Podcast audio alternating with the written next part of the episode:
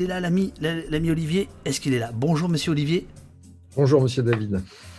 Euh, bon cher Olivier, il faut, euh, je suis désolé, me redonner la prononciation de ton nom. Il faut, enlever toutes les consonnes euh, bizarres au milieu, garder le début et la fin, ce qui donne un truc du genre Airshade, c'est pas mal. Olivier Airshade. Voilà, c'est bien. C'est bien. Est-ce que le son de Olivier Airshade est bon, les amis? Est-ce qu'il est bon? Dites-moi dans le chat. Je sens que Olivier est un peu stressé, je sais pas pourquoi. Il a donné un premier cours ce matin. Bonjour monsieur Olivier. Oui, bonjour. Bon, bon, nickel leçon. Oui, Mamlock nous dit que oui. Valeur anarchiste nous dit oui.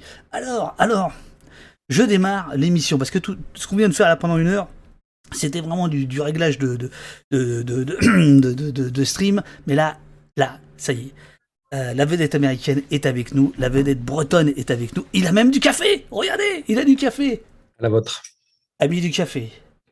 Donc là, je, redémarre l'émission parce que euh, c'est pour permettre à Eurial de, faire la, version qui sera diffusée sur Blast euh, si, euh, si tant est que tu passes aux aveux. Parce que si tu passes pas aux aveux, bah non, ça ira pas dans, Alors, alors, amis, amis du café, amis de Marc, amis du Facebook, amis de Twitter, amis des réseaux sociaux, amis de la folie qui nous entoure, bonjour, bonjour. Nous sommes avec Olivier RZ, enseignant-chercheur en sciences de l'information et de la communication de l'Université de Nantes. Mon cher Olivier, bonjour. Vous êtes un baroudeur du web. Vous avez commencé quand Mark Zuckerberg avait 5 ans.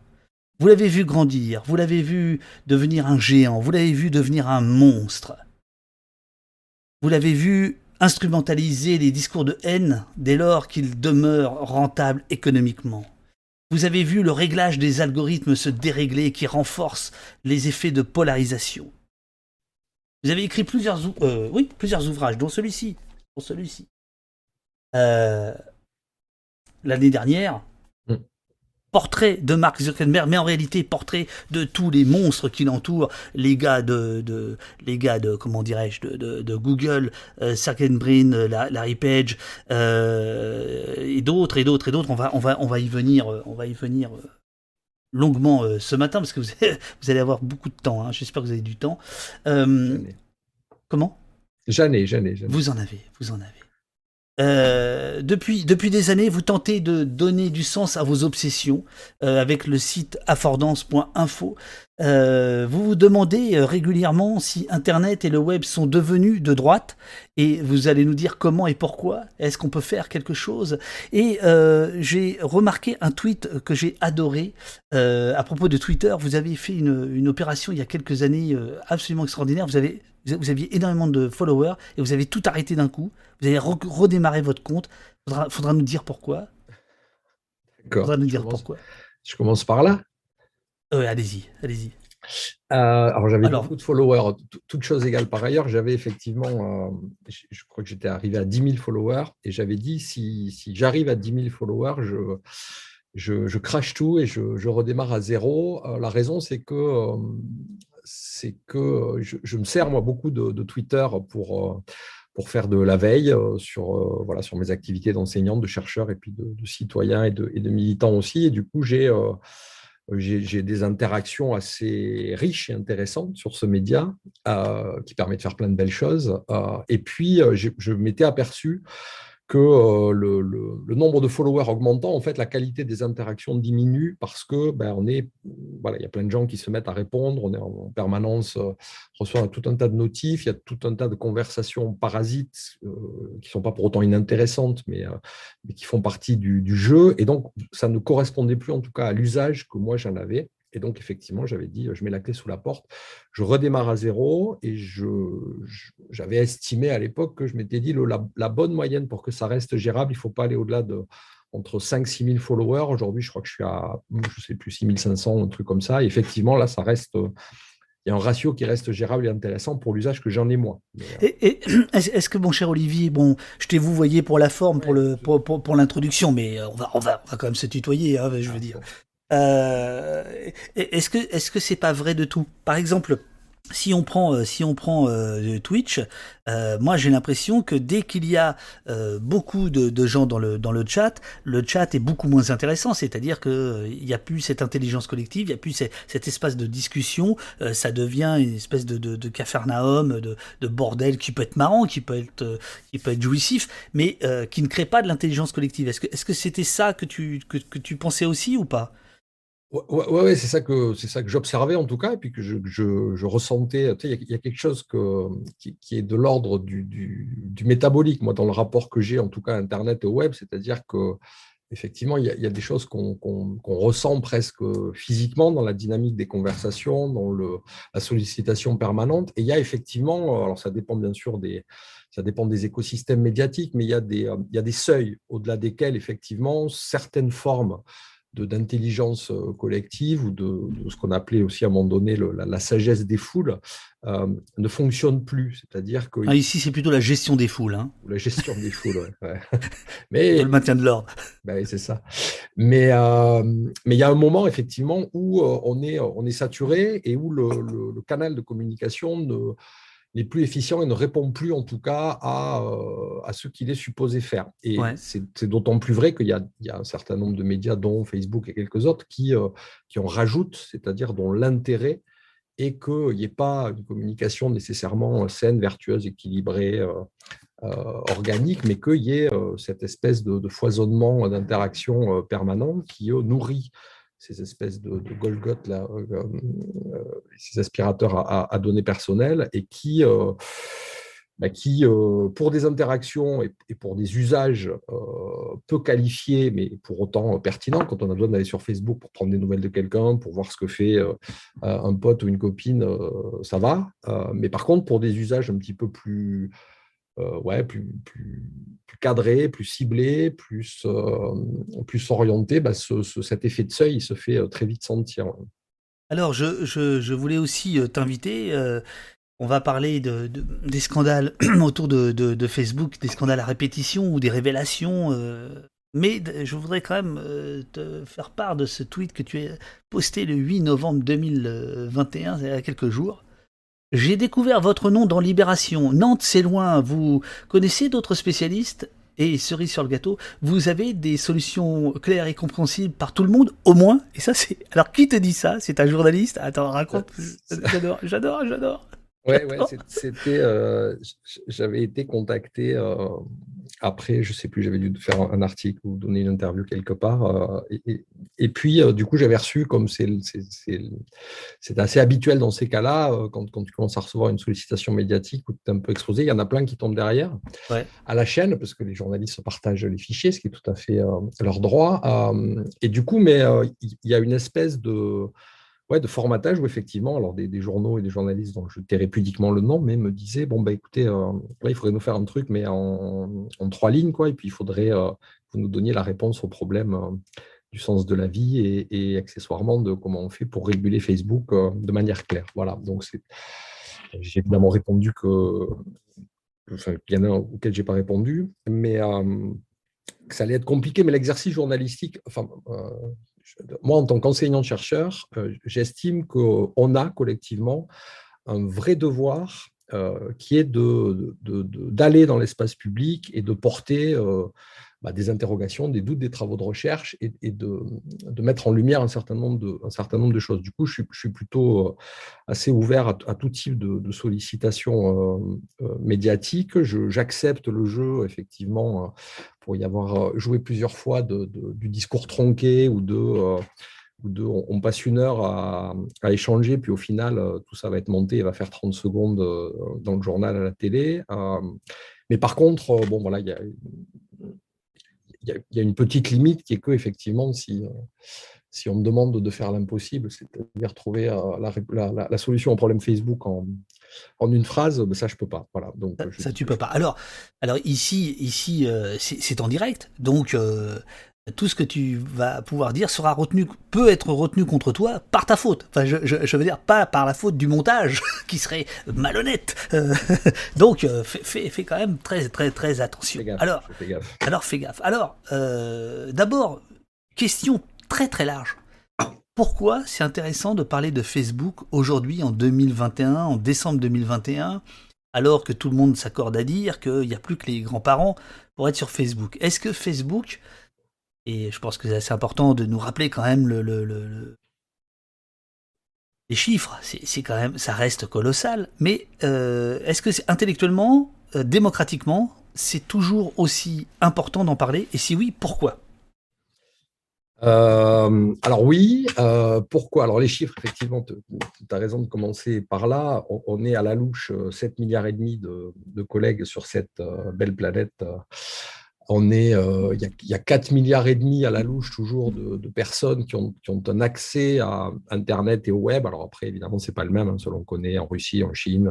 Bien sûr. Euh, mais en gros, voilà, il y a 4 milliards et demi de personnes qui ont un accès à un truc qui ressemble à Internet et au web. Et sur ces 4 milliards et demi de personnes et sur ces 7 milliards d'êtres humains, il y en a 2,8 milliards qui, sont, euh, qui ont un compte euh, Facebook. Alors, à la fois selon, euh, là, pour une, pour une fois, les chiffres de, de la police et des organisateurs sont les mêmes. on n'a que les chiffres de Facebook. mais voilà, il y a 2,8 milliards de personnes qui on, se connectent au moins une fois par mois pour interagir sur Facebook. C'est colossal, c'est-à-dire que jamais aucun média à l'échelle de l'histoire de l'humanité et de la galaxie connue n'a atteint ce, ce, ce, eh ce, type de chiffres. et du coup, ça pose euh, toute chose euh, égale par ailleurs, ça, ne peut que poser euh, des problèmes et des questions absolument fondamentales sur ce que ça dit bah, de, nos sociétés, sur le poids que ça va avoir sur un certain nombre de débats politiques, de sociétés, et sur la responsabilité des gens qui sont aux manettes de, cet outil-là. Alors après, une fois qu'on a dit ça, tu as raison. Euh, la population de Facebook, elle, est comme Facebook, elle vieillit. Euh, donc effectivement, c'est plus un réseau de, boomers aujourd'hui. Euh, les jeunes, ils ils sont ailleurs, ils sont sur Instagram, ils sont sur TikTok, ils sont sur Snapchat, ils sont sur Twitch. Euh, la preuve, regarde où on est. La preuve, hein, de, je nous mettais dans la catégorie des jeunes, bien sûr, euh, parce que les punks ne vieillissent jamais. Euh, mais, mais ceci étant, Facebook, il, garde, il garde une centralité. Alors, il garde une centralité parce laquelle, que laquelle? derrière Facebook, en fait, il y a un écosystème de services tiers, et cet écosystème de services tiers, ben, c'est Instagram précisément, c'est Messenger et c'est WhatsApp. Et dans ces espaces-là, et puis toujours encore un petit peu quand même sur Facebook aussi, dans ces espaces-là euh, circulent des choses qui, qui, ne circulent nulle part ailleurs dans la société. Euh, et, et, et, du coup, le, le, poids, enfin être en capacité de dire ce qui circule dans ces espaces, la manière dont Facebook s'en sert, la manière dont il sécurise ces échanges, euh, la manière dont il est en capacité de les partager avec d'autres sites tiers, la manière dont il se peut prêter le flanc ou pas à des opérations d'influence, euh, bah, ça, ce sont des questions qui euh, relèvent pas simplement de, Facebook, le site de réseau social, mais de tout cet écosystème de services tiers qui l'accompagne. Et puis, il ne faut pas oublier non plus que, euh, à la manière un petit peu, alors je ne sais pas, d'une forme de, gangrène, mais il y a plein d'espaces sur le web qui, sur lesquels on a à la fin la possibilité de rajouter un, petit, un petit like euh, et qui donc vont nourrir aussi euh, les données de, Facebook. Quand Facebook a commencé à déployer le bouton like un petit peu partout, euh, je me rappelle, j'avais à l'époque échangé avec les, camarades de Libération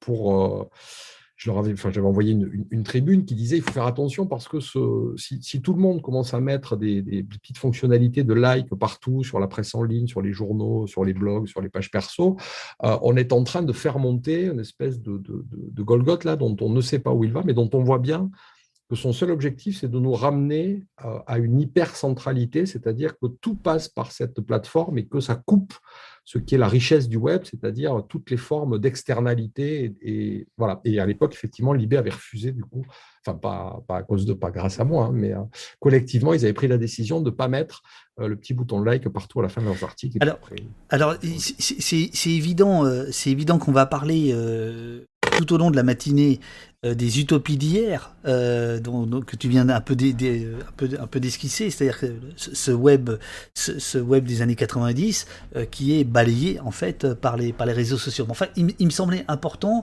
de, de, démarrer quand même aujourd'hui en, rappelant le, voilà l'immensité de, de, de, de, Facebook, parce qu'il est de bon ton de dire Facebook c'est fini, etc. Mais en réalité, non, ça, ça reste, ça reste le leader absolu euh, des, réseaux sociaux. On est bien d'accord. Oui, oui, ça reste le leader absolu des réseaux sociaux, à la fois, encore une fois, par le, nombre d'usagers euh, de, ce service-là, par le nombre d'usagers des services que possède Facebook, hein, Instagram, Messenger, WhatsApp, euh, et puis par le, comment dire, par le, la, capacité de ce site aussi de mobiliser tout un tas d'univers différents. C'est-à-dire qu'on va sur Facebook aussi bien pour euh, échanger avec des potes, que pour prendre des nouvelles de la famille, que pour s'informer auprès de médias euh, qu'on a choisis ou qu'on n'a pas choisis, que pour stalker euh, des ex. Enfin voilà, il y, a, tout, le, tout notre champ social, tout notre champ mental. c'est un peu comme, comme une boule à facettes et, sur chacune de ces facettes, ben, euh, Facebook nous fait miroiter un certain nombre, un certain nombre de choses. Donc, il a une centralité euh, éminente dans, tous nos, usages connectés ou non. Sentier Battant dans le chat nous dit euh, Facebook est sans doute un réseau de boomers, mais le projet de Metaverse a de quoi inquiéter pour l'avenir. Est-ce que tu peux dire en deux mots ce que c'est que Metaverse Et on y reviendra tout à l'heure, mais juste en deux mots.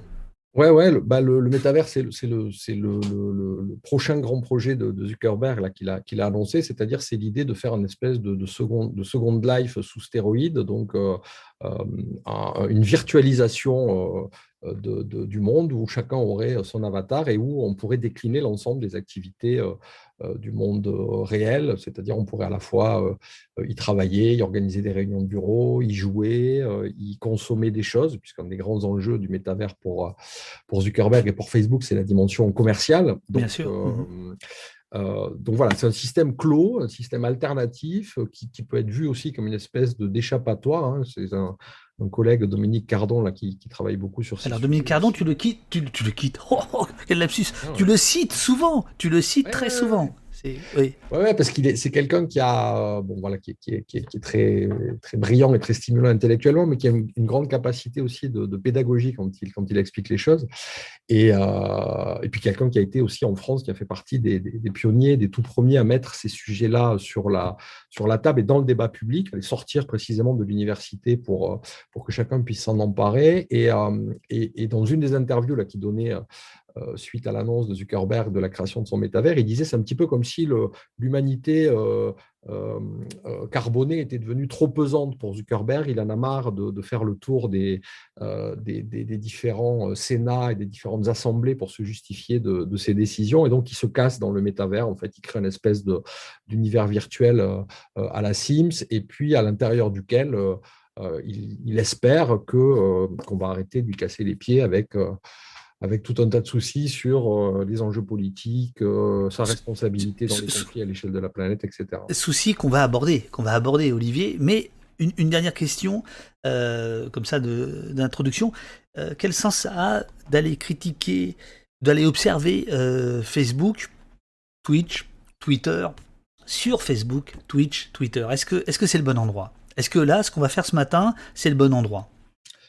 Alors oui, c'est une vraie, c'est une, une, vraie bonne question. Il y a, il y a depuis des années, euh, enfin depuis des début des années 50 en tout cas, une manière de ce qu'on appelle l'observation participante, c'est-à-dire que euh, bah, pour parler en sociologie en sociologie, ouais, pardon, pour parler effectivement de, ce que vivent euh, les malades dans les hôpitaux.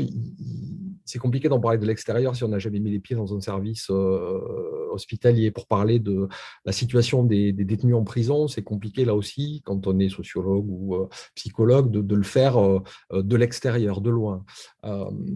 donc, moi, ma posture. Pour la police, j'ai bien essayé, mais ils n'ont pas voulu que je rentre. après, il faut pouvoir ressortir librement. C'est ça. compliqué.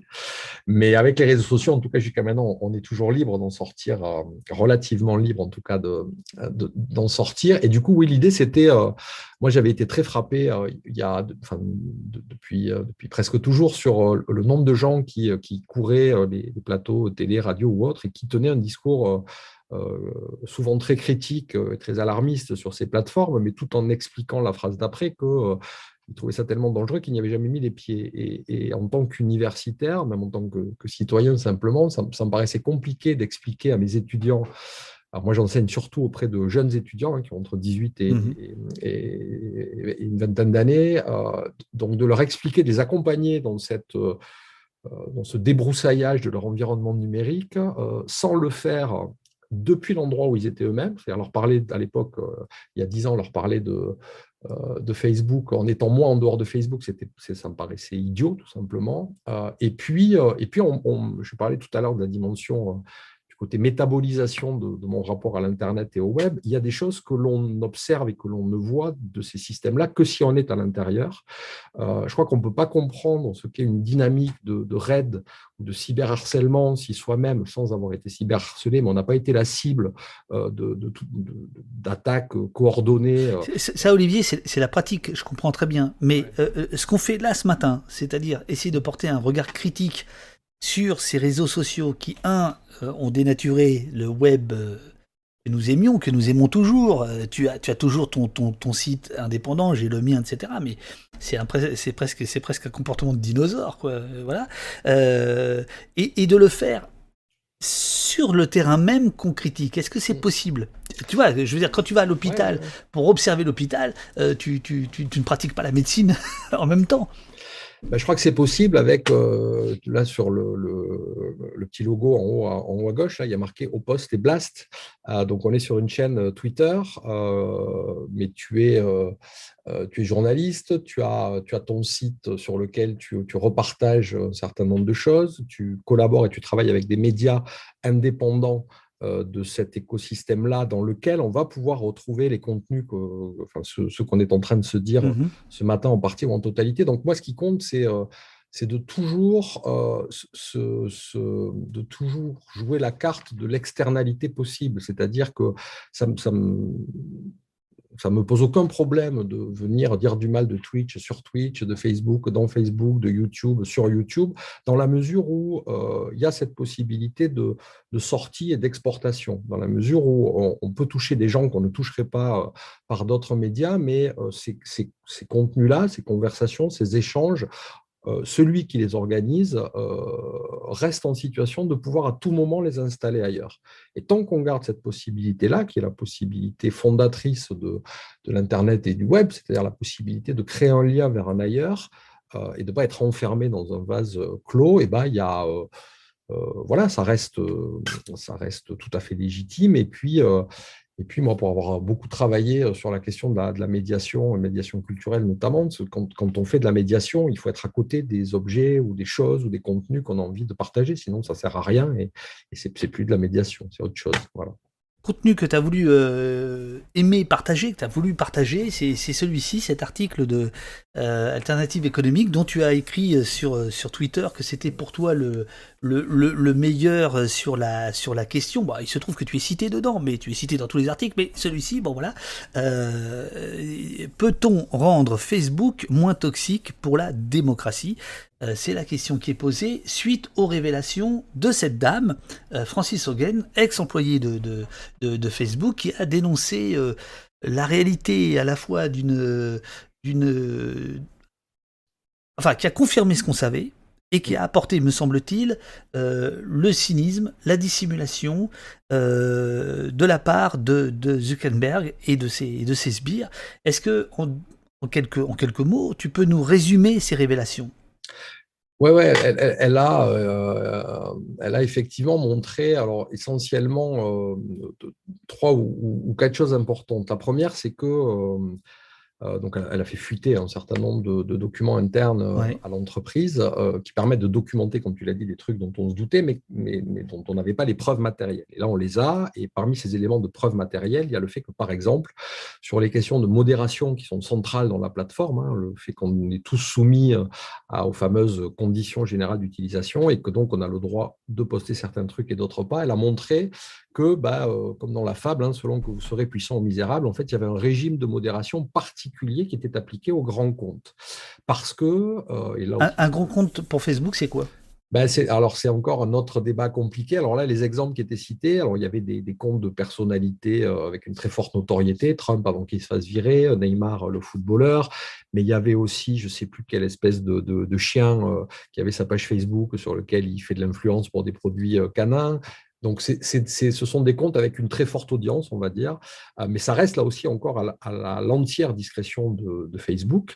Euh, et pour ces comptes-là, donc, la firme euh, avait estimé que si elle leur appliquait les mêmes conditions de modération qu'à toi ou à moi, eh ben, les décisions qu'elle allait prendre risquaient de produire un effet backlash, un retour de flamme qui serait beaucoup plus toxique pour la firme que l'action de modération elle-même. Et donc, en gros, l'exemple que, cite Frances Haugen, c'est lorsque Neymar, le footballeur, avait été euh, euh, accusé de, viol euh, par une, femme, il avait il avait fait ce qui, pour un utilisateur lambda, est du revenge porn, c'est-à-dire il avait posté des photos de cette femme. Euh, voilà. Et, ça n'avait pas été modéré par Facebook, alors que euh, n'importe quel autre compte, et puis c'est marqué explicitement dans les CGU, c'est évidemment interdit. Mais pour Neymar, on laisse passer parce que voilà. Et pour Neymar et tout Parce que c'est un gros compte, qu'il il crée de l'attention, euh, il crée du clic, il génère du pognon. Ouais, c'est ça. Il y, a, un côté aussi relation publique, hein, c'est-à-dire que le, si effectivement Facebook se fâche en gros avec, avec Neymar euh, en termes de couverture média, et puis euh, ils savent qu'ils vont prendre cher, en tout cas qu'on va parler que de ça pendant, euh, pendant deux jours sur, sur les médias, donc ils, donc, ils, modèrent différemment, mais il y a une profonde malhonnêteté, un profond cynisme dans le fait, un, de ne pas le dire, et deux, surtout, de, il y a un régime d'arbitraire total, puisqu'encore une fois, s'il y avait un seuil et qu'on disait ah, pourquoi pas, hein, au-delà de, j'en sais rien, 10 millions d'abonnés, bon, ben, effectivement, on est modéré différemment. On peut le dire ça, c'est une plateforme privée, elle peut faire ce choix-là, elle peut l'expliciter, elle peut le documenter, et on peut en discuter dans l'espace public. Mais là, il y a une vraie, une vraie dissimulation. Donc, elle a révélé ça. Elle a révélé, c'était pour moi un des points les plus importants, c'est que euh, euh, que, dans les mécanismes qui permettent à Facebook de structurer euh, les posts qu'il va soumettre à notre attention. Euh, quand, on, quand on met un petit bonhomme en colère, là, il y a, le système hein, des, six, émotions quand on like sur, sur Facebook. Donc il y a le, like, le cœur, le, le, câlin, le, bonhomme en colère, le bonhomme triste, etc. Donc ça reprend la, une théorie d'un psychologue des années 60 qui est la théorie des émotions fondamentales. Bref, et, et la colère. Euh, quand on met un petit bonhomme en colère, le, post euh, prend 5 points. Alors que si on met simplement un like, le post prend 1 point. Et ça, elle le, révèle, elle le révèle par des, notes internes. Hein. c'est ça, elle le révèle par des notes internes. Et du coup, derrière, après, c'est de l'arithmétique basique. Hein. C'est-à-dire que pour structurer le fil d'information, Facebook met d'abord ce qui ramène le plus de points, enfin les posts qui ont le plus de points, sauf que euh, et ça il ne le dit à personne, euh, le, maximum de points attribués à un poste va l'être si euh, tu, le, tu, tags avec une émotion qui est la colère. Donc quand après on voit Mark Zuckerberg ou les autres expliquer dans les médias que Facebook n'est pour rien dans la polarisation de l'opinion, que Facebook ne, c'est pas la faute de Facebook, c'est la faute des gens s'ils partagent que des trucs où ils sont énervés. Ah bah, c'est du pur bullshit parce qu'en fait, euh, c'est du réglage euh, simple. Hein. il suffit de mettre tous les compteurs à, 1 avec la même pondération. Et à ce moment-là, on aura peut-être un fil d'information qui sera, c'est certain, en tout cas équilibré différemment. Donc, elle a révélé ça. Elle a révélé aussi que, alors sur des questions de modération, mais cette fois-ci, euh, pas sur des grands comptes, mais sur la modération en général, et particulièrement sur des sujets très sensibles, il y avait là aussi chez Facebook une tous les efforts, c'est-à-dire tous les modérateurs humains qui l'embauchent, là je ne parle pas de modération algorithmique, euh, étaient portés sur, principalement sur, sur les États-Unis et sur, euh, et sur l'anglo-saxon, euh, enfin sur la langue, euh, la langue américaine et sur l'anglais, et que pour tout un tas d'autres langues, en fait, et, notamment les langues du monde arabophone, il y avait très très peu de modérateurs, et du coup, alors que l'usage de Facebook est, est, est, massif dans ces, dans ces pays-là, et que du coup, tous les discours qui sont effectivement là des discours de haine, des discours d'incitation à la haine contre des minorités, bah, ces discours Facebook, les laisser circuler librement, non pas parce qu'ils n'étaient pas en capacité de les traiter, de les limiter, de les verrouiller, mais parce que simplement, il avait fait le choix de ne pas embaucher des modérateurs euh, qui, parlaient, euh, qui parlaient différentes, euh, différentes langues, et notamment arabophones ou autres. Je, mets à l'écran Ouais. Euh, certains articles du Monde euh, qui ont euh, beaucoup épluché les documents. Alors pour répondre à Kathloun qui demande quel est le nom de cette femme, eh bien c'est Francis Hogan, donc une ancienne employée de, Facebook. J'avoue Olivier, je ne sais plus à quel niveau elle était cette, cette dame. Elle était responsable de. Alors, elle, bossait dans une. le nom de son équipe chez Facebook, c'était. Je vais te retrouver ça. Je vais. Elle était euh, responsable de l'intégrité, un truc qui s'appelle l'intégrité civique. Donc, chez Facebook, hein, il y a des, groupes de travail, des, cellules, chacune a sa spécialité. Et euh, elle, a bossé chez Facebook dans le cadre d'un truc qui s'occupait de l'intégrité civique, c'est-à-dire qu'en gros, elle a une formation d'informaticienne et son, son boulot, c'était de vérifier que euh, la manière dont fonctionnaient les algorithmes de Facebook ne portait pas atteinte, par exemple, au déroulement d'une élection ou euh, ne risquait pas d'influencer euh, le vote de manière outrancière, etc. Et elle avait bossé avant pour d'autres sociétés. Je crois qu'elle avait bossé notamment pour, Google pendant un temps, ce qui est assez classique hein, dans, le parcours de ces gens de la, Silicon Valley. Y a, une culture du switch d'entreprise qui est beaucoup plus forte euh, aux États-Unis qu'en France. Et euh, la plupart des gens qui bossent pour Facebook ont aussi, à un moment donné de leur vie, bossé pour Google, euh, Amazon ou pour d'autres. donc voilà ce qu'elle faisait.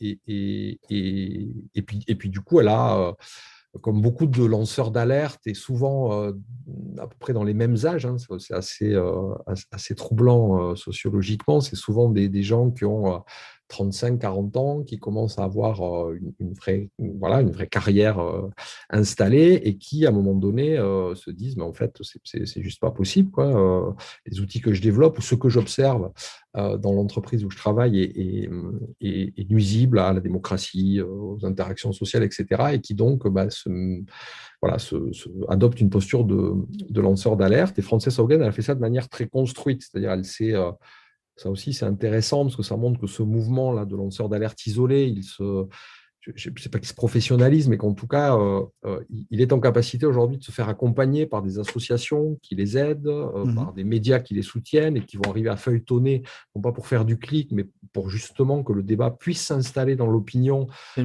sans qu'il y ait un effet de buzz et que le lendemain on parle d'autre chose. Et ça permet du coup bah, de faire ce qui est le boulot des médias et, des universitaires aussi, c'est-à-dire d'informer la société sur ce qui se passe vraiment du côté de ces, grosses machines. Donc cette dame a, donné euh, une interview retentissante à 60 Minutes, qui est la grande émission euh, sur CBS aux États-Unis. Ensuite, euh, il y a eu ces révélations, ce qu'on appelle les Facebook Live. Facebook Files, oui, pardon, euh, qui sont encore euh, épluchés euh, régulièrement par, par Le Monde, notamment en France. et puis, elle a fait le tour de, des parlements, de, commissions parlementaires, etc.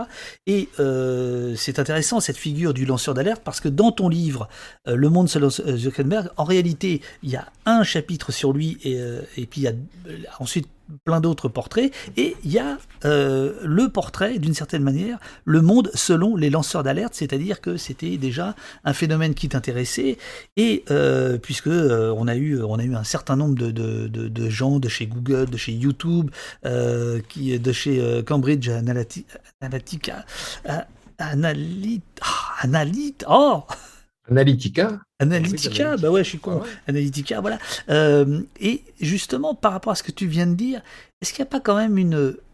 Euh, j'ai un, immense respect pour tous ces, tous ces gens, évidemment, mais est-ce qu'il n'y a pas aujourd'hui, euh, de la part de ces gens, quand même une, forme de, d'innocence étrange à penser avoir rejoint Facebook il y a 5 ans, il y a 10 ans, on savait déjà? Non pas tout ça, euh, mais c'était le mal quand même. Euh, Google, Google a, tellement essayé de le cacher que ça se voyait comme le nez sur la figure. Non Est-ce qu'il n'y a pas une forme de, fausse, ingénue parmi les, lanceurs d'alerte? Alors, certainement, il y a certainement des gens qui, y compris parmi ces gens-là, euh, ont, des formes de, sincérité ou d'intégrité peut-être peut différentes. Je, pense que euh, enfin, ce, on ne peut pas mettre en doute, en tout cas, euh, l'élément déclencheur, c'est-à-dire le fait qu'à un moment donné, ils se sont dit, je suis vraiment en train de faire de la merde, il faut que, il faut que j'arrête. Voilà. Alors certains l'expliquent, hein. certains disent euh, de manière assez classique, là aussi, bah, c'est le jour où j'ai commencé à avoir des enfants et qu'ils ont commencé à avoir un smartphone que j'ai dit, euh, c'est pas possible.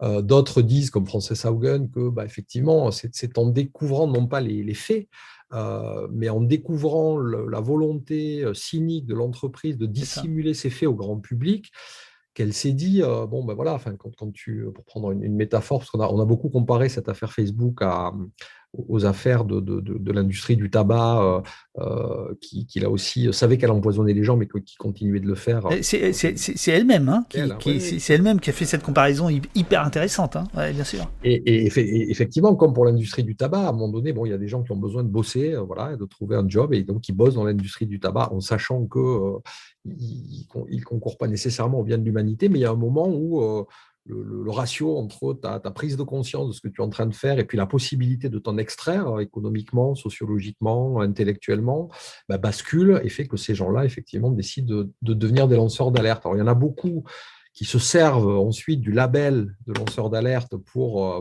pour monter finalement, pour remonter une, boîte euh, qui va faire un petit peu la même chose.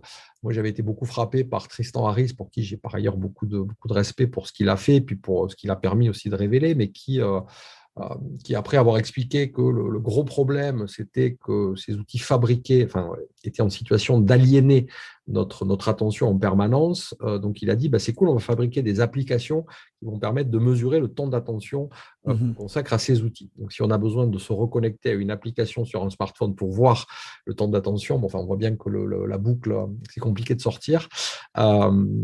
et puis, il y a, y un vrai, quand tu disais, est-ce qu'il n'y a pas un, côté ingénu, quand même, il savait où il foutait les pieds il y, a, une vraie dimension euh, culturelle et, enfin, sociologique, en tout cas, dans, dans, le profil de ces lanceurs d'alerte. Hein. Il n'y a, il a pas beaucoup de, femmes euh, ou d'hommes noirs dans ces lanceurs d'alerte.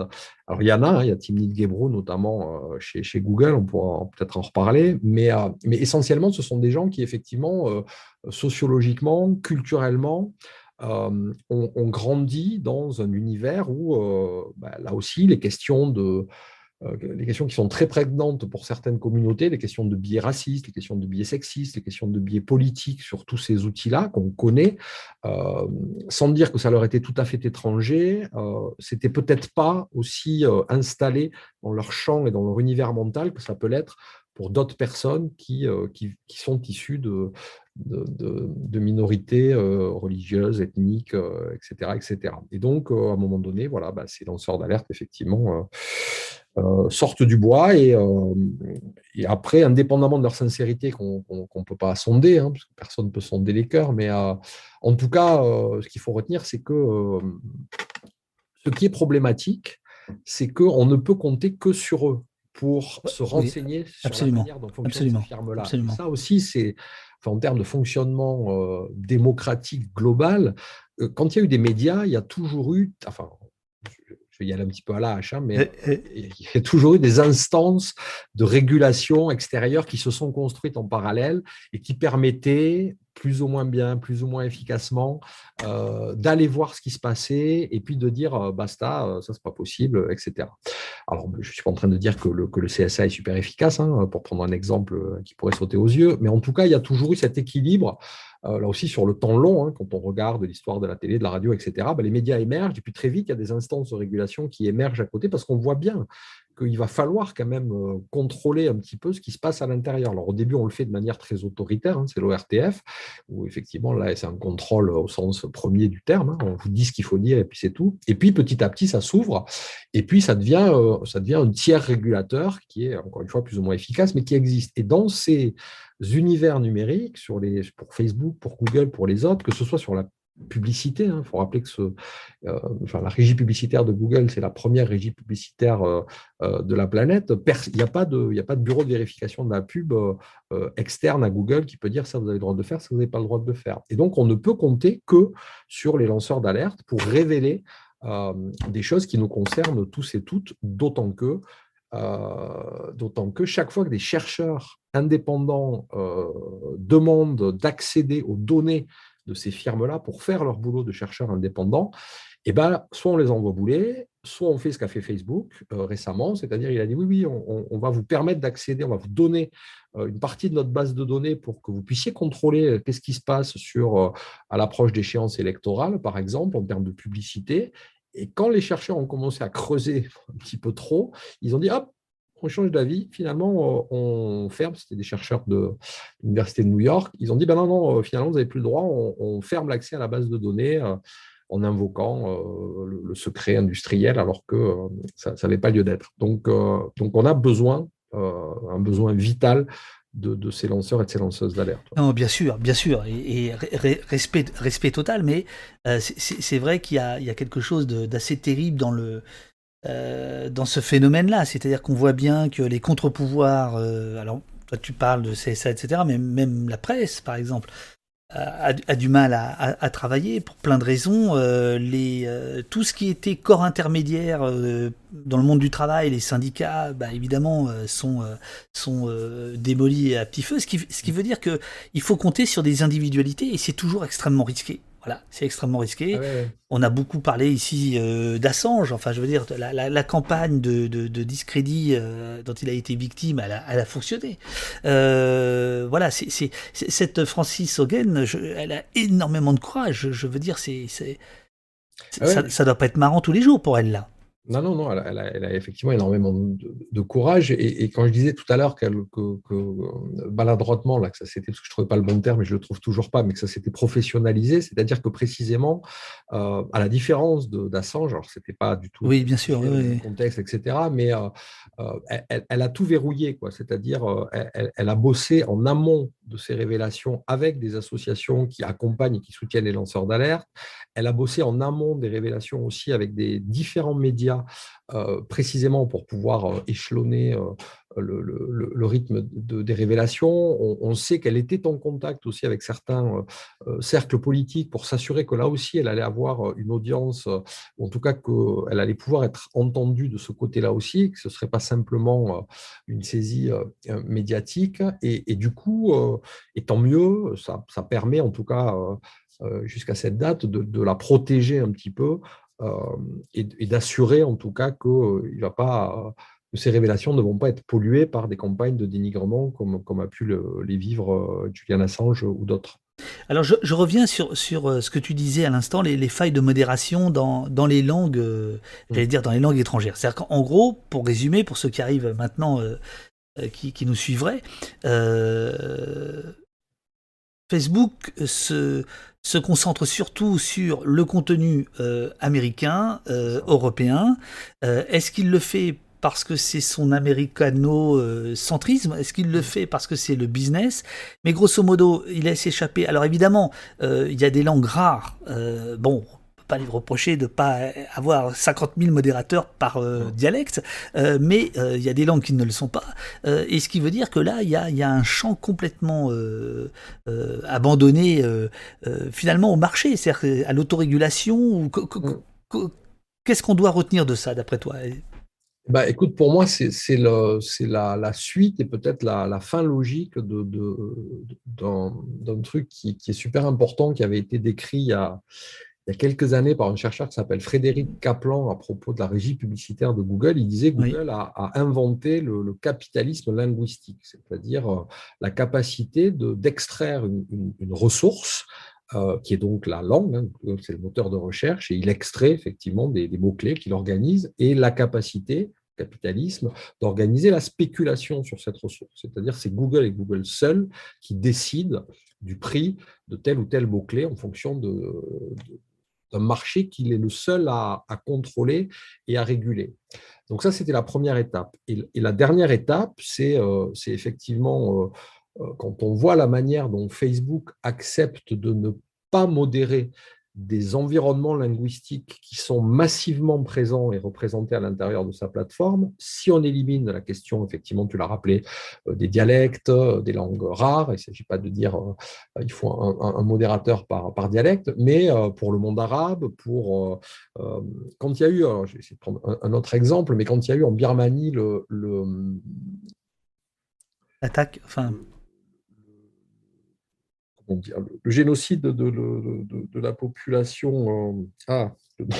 M'échappe, ça y est, je commence à bugger.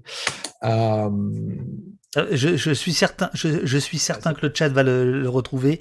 Ouais, va retrouver le, en, Birmanie. Il y a une minorité euh, musulmane qui a été. non, pas les Ouïghours. Non, c'est pas les Ouïghours. Les Ouïghours, ça c'est en Chine. Ah, en Birmanie, vous, allez, vous, allez, retrouver ça. Non, mais vas-y, Olivier. Il y avait sur Facebook, sur le Facebook birman, tout un tas d'appels à la haine explicites contre cette communauté-là. Les Rodigas. Les Rohingyas, voilà. Donc les Rohingyas, qui sont donc cette minorité euh, musulmane en Birmanie et qui a été donc euh, victime d'une forme de quasi-génocide euh, de la part du gouvernement en place. Et on a pu documenter le fait que, alors c'est pas la faute de Facebook, hein, qu'on soit bien d'accord.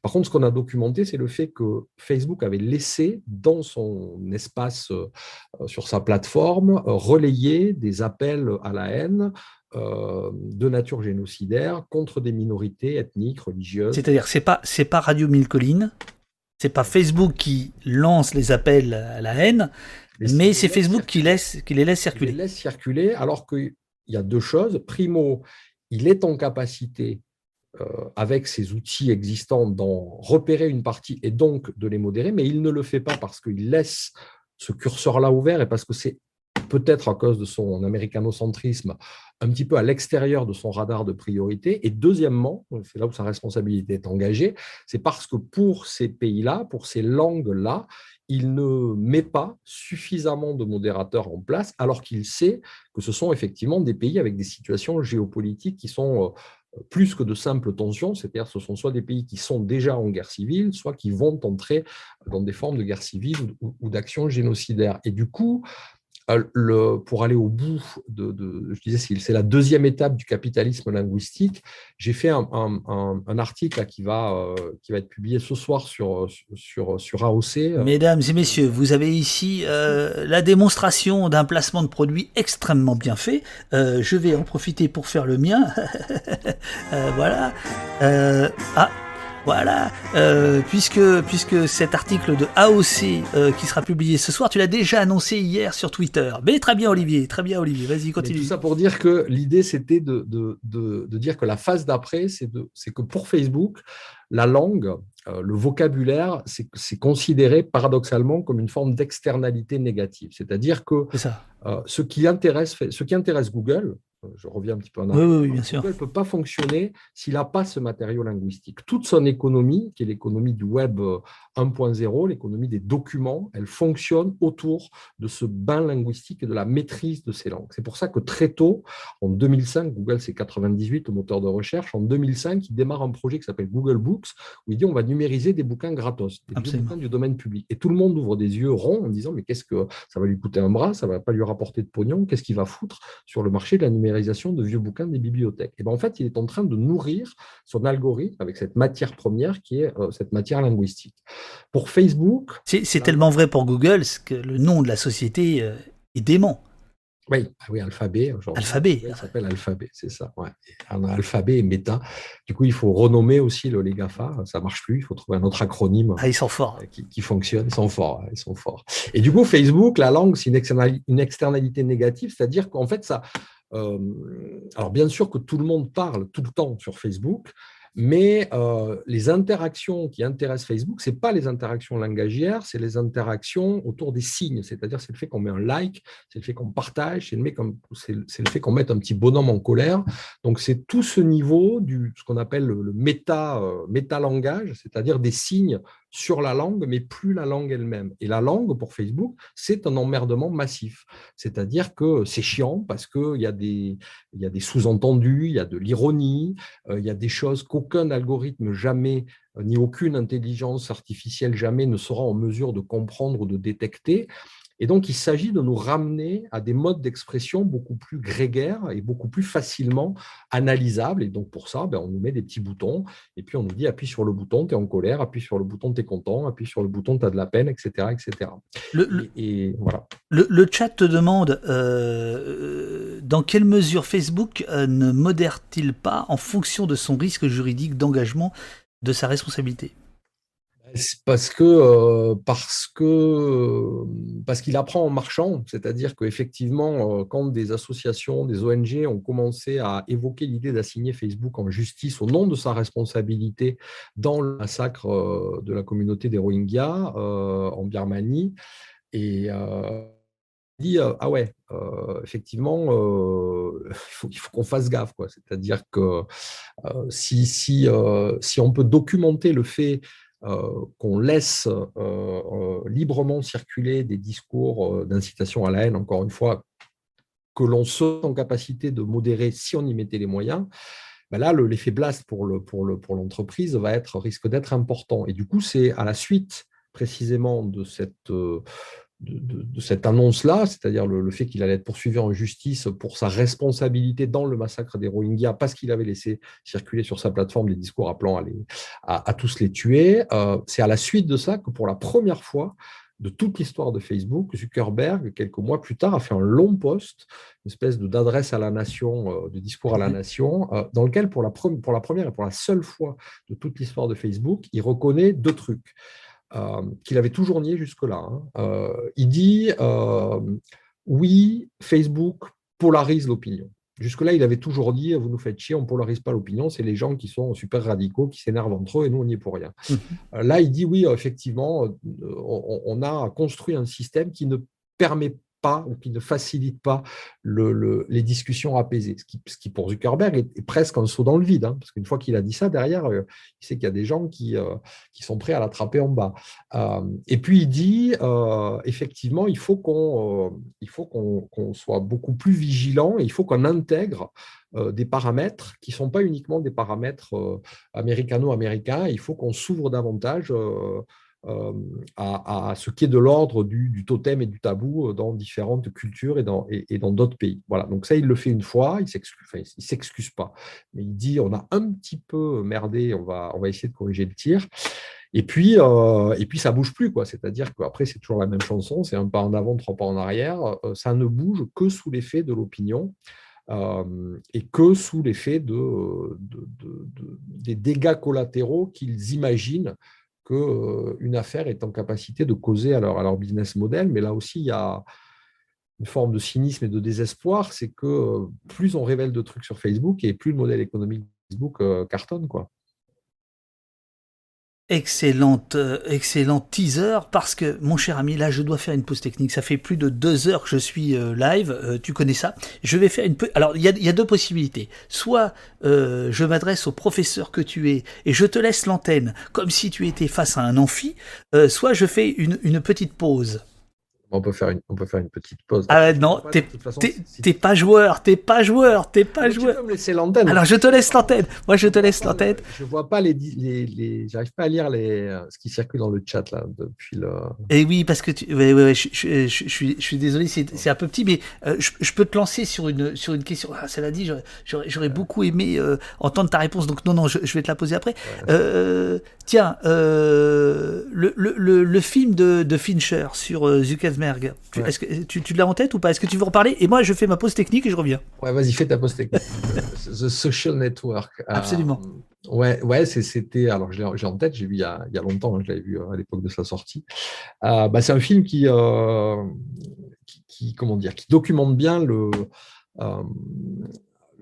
la personnalité, bon, il y a l'histoire effectivement de, la création du réseau social, avec le, au début c'est fait pour noter les, plus belles filles du campus, euh, il, y a, cette personnalité de Zuckerberg qui est quand même très très particulière. Euh, il, y a, une forme de, de syndrome, je ne sais pas s'il faut parler de syndrome autistique, et, de, de difficultés relationnelles sociales qui est quand même troublante quand on se dit que un garçon qui a manifestement un certain nombre de, problèmes relationnels, sans, que ce soit nécessairement d'ailleurs pathologique, hein, mais euh, celui qui a créé le site dont le mantra, c'est précisément de permettre à chaque euh, être humain sur la planète d'être euh, d'être en lien avec, avec d'autres. Donc, donc c'est intéressant à ce, à ce niveau-là. J'essaie de déchiffrer ce qu'il y a dans le chat. Il y a quelqu'un qui veut une interro. J'ai n'ai pas, j'ai pas, j'ai pas prévu, mais. Euh, euh, et puis, ouais, enfin voilà, bref, pour, pour, pour, pour meubler euh, en attendant David, mais moi, ce qui, ce qui me frappe beaucoup, c'est comment ces sites, comment ces environnements, ils tiennent à la personnalité d'un homme ou de deux hommes et rarement plus, et presque jamais d'ailleurs de femmes. Euh, et comment en fait, euh, et, comment cet équilibre-là, il est juste impossible à tenir? C'est-à-dire que euh, même si c'était le Dalai Lama qui avait créé Facebook, à un moment donné, le Dalai Lama, il n'est pas en situation de gérer les interactions de 2,8 milliards de, gens tous les mois. même si Sergey Brin et Larry Page, les deux fondateurs de, de Google, étaient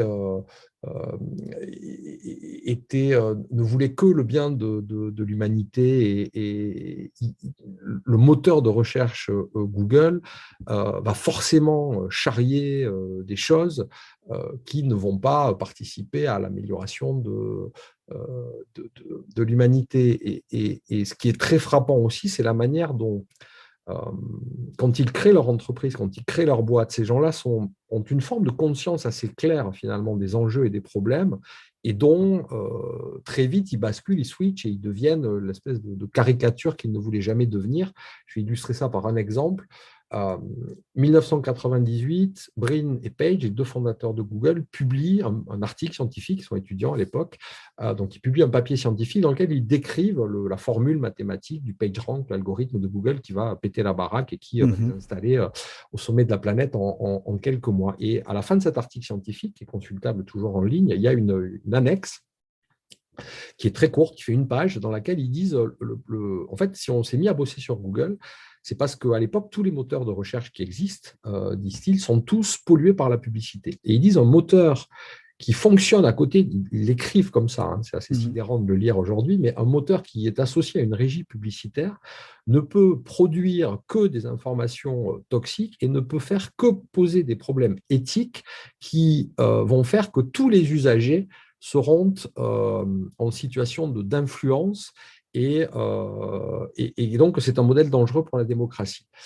Et, ils, donnent des exemples. Ils disent, euh, euh, si on crée un moteur de recherche et qu'on a un partenariat publicitaire avec un fabricant de téléphone, comment, on, comment on classe les résultats quand quelqu'un tape téléphone? Est-ce qu'on met d'abord notre partenariat publicitaire ou pas? Mmh et, ils disent, on, on, sera toujours suspect si on a une régie publicitaire à côté. Et donc, on ne pourra jamais être, faire notre boulot correctement. Et donc, ils disent, on crée Google pour ça, pour sortir de ce modèle toxique qui à l'époque est le seul modèle présent, euh, sur le web. Et aujourd'hui, Google, ce n'est que une régie publicitaire. C'est-à-dire qu'on peut prendre cette, cette annexe et, ils ont fait exactement euh, l'inverse aujourd'hui. Pour, pour, euh, pour, ceux qui pour ceux qui n'étaient pas là au début de, Google, on s'est, bien fait avoir. Hein on s'est bien fait avoir. C'était le premier moteur de recherche où il n'y avait pas de pub.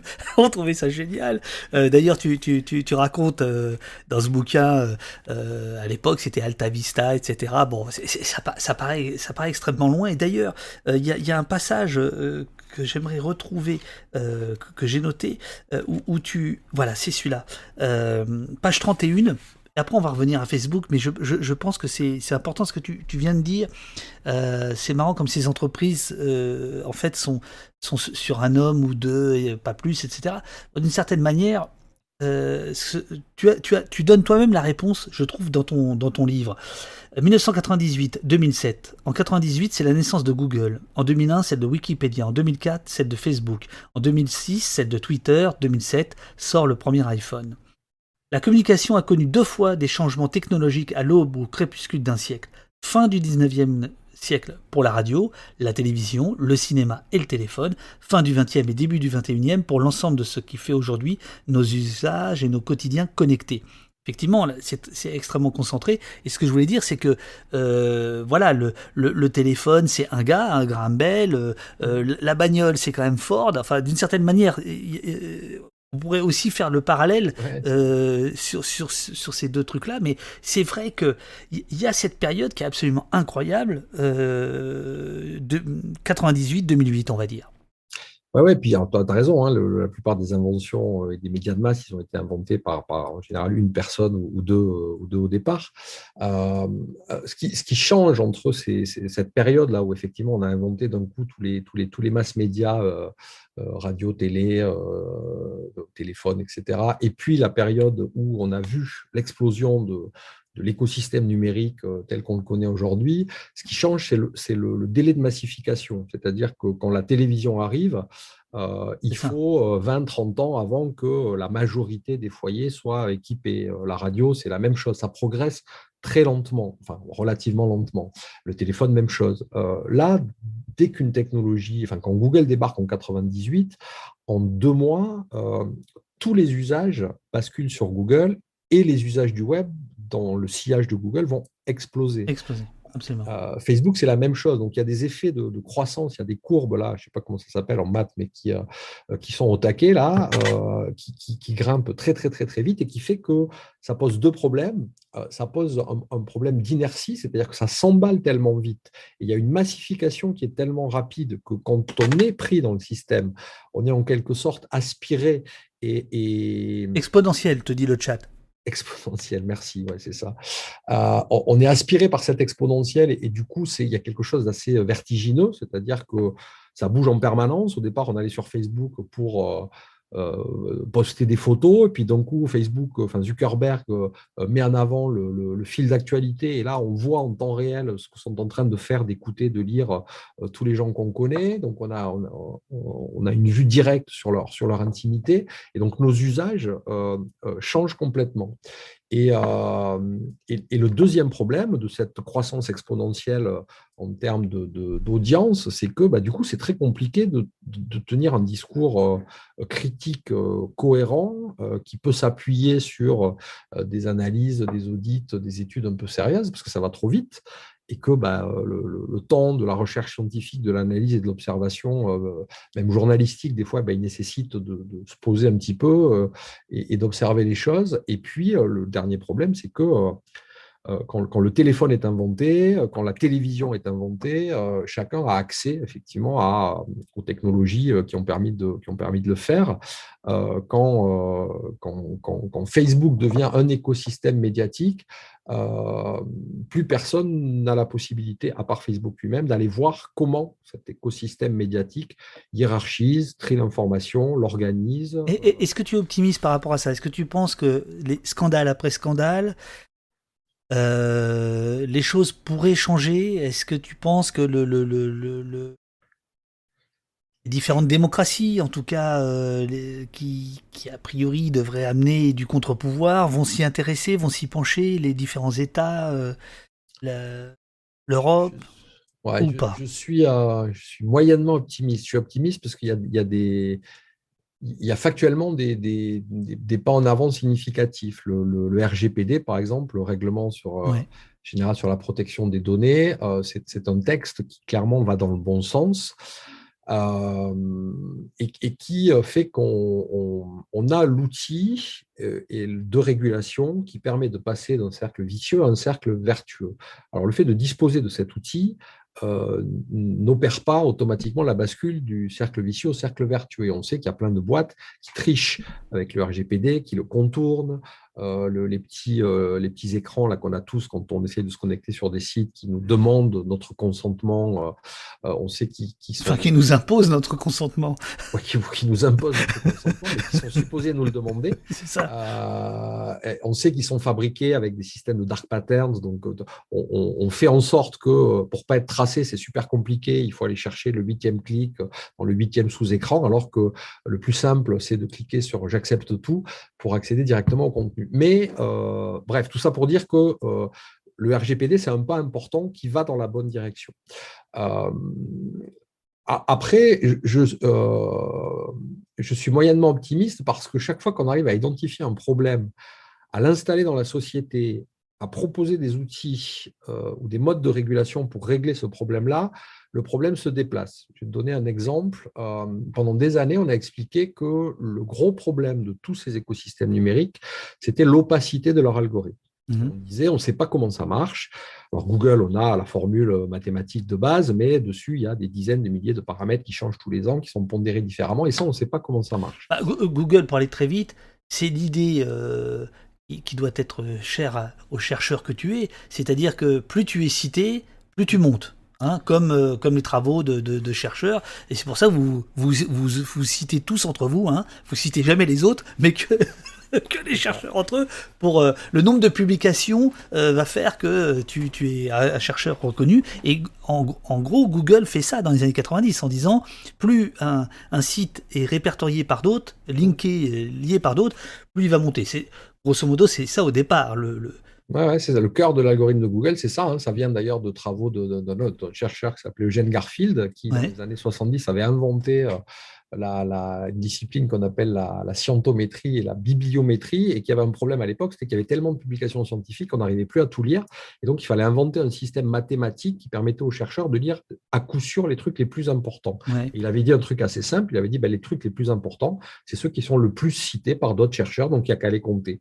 Et d'ailleurs, il, y a une petite interview. Euh, qui étaient dans lesquels Google et euh, dans lesquels Brin et Page font allusion à leurs études. Je n'ai pas retrouvé cette interview, mais et où ils disent effectivement, quand on a inventé Google, euh, à l'époque, on avait eu des cours à la fac sur ben, précisément les travaux de, Garfield, et, en fait, ils se sont inspirés de ça et ils ont mis en place le système où quand on cite une page, c'est-à-dire quand on met un lien vers elle, c'est comme si on votait pour cette page, on disait elle est intéressante, donc Google compte les liens.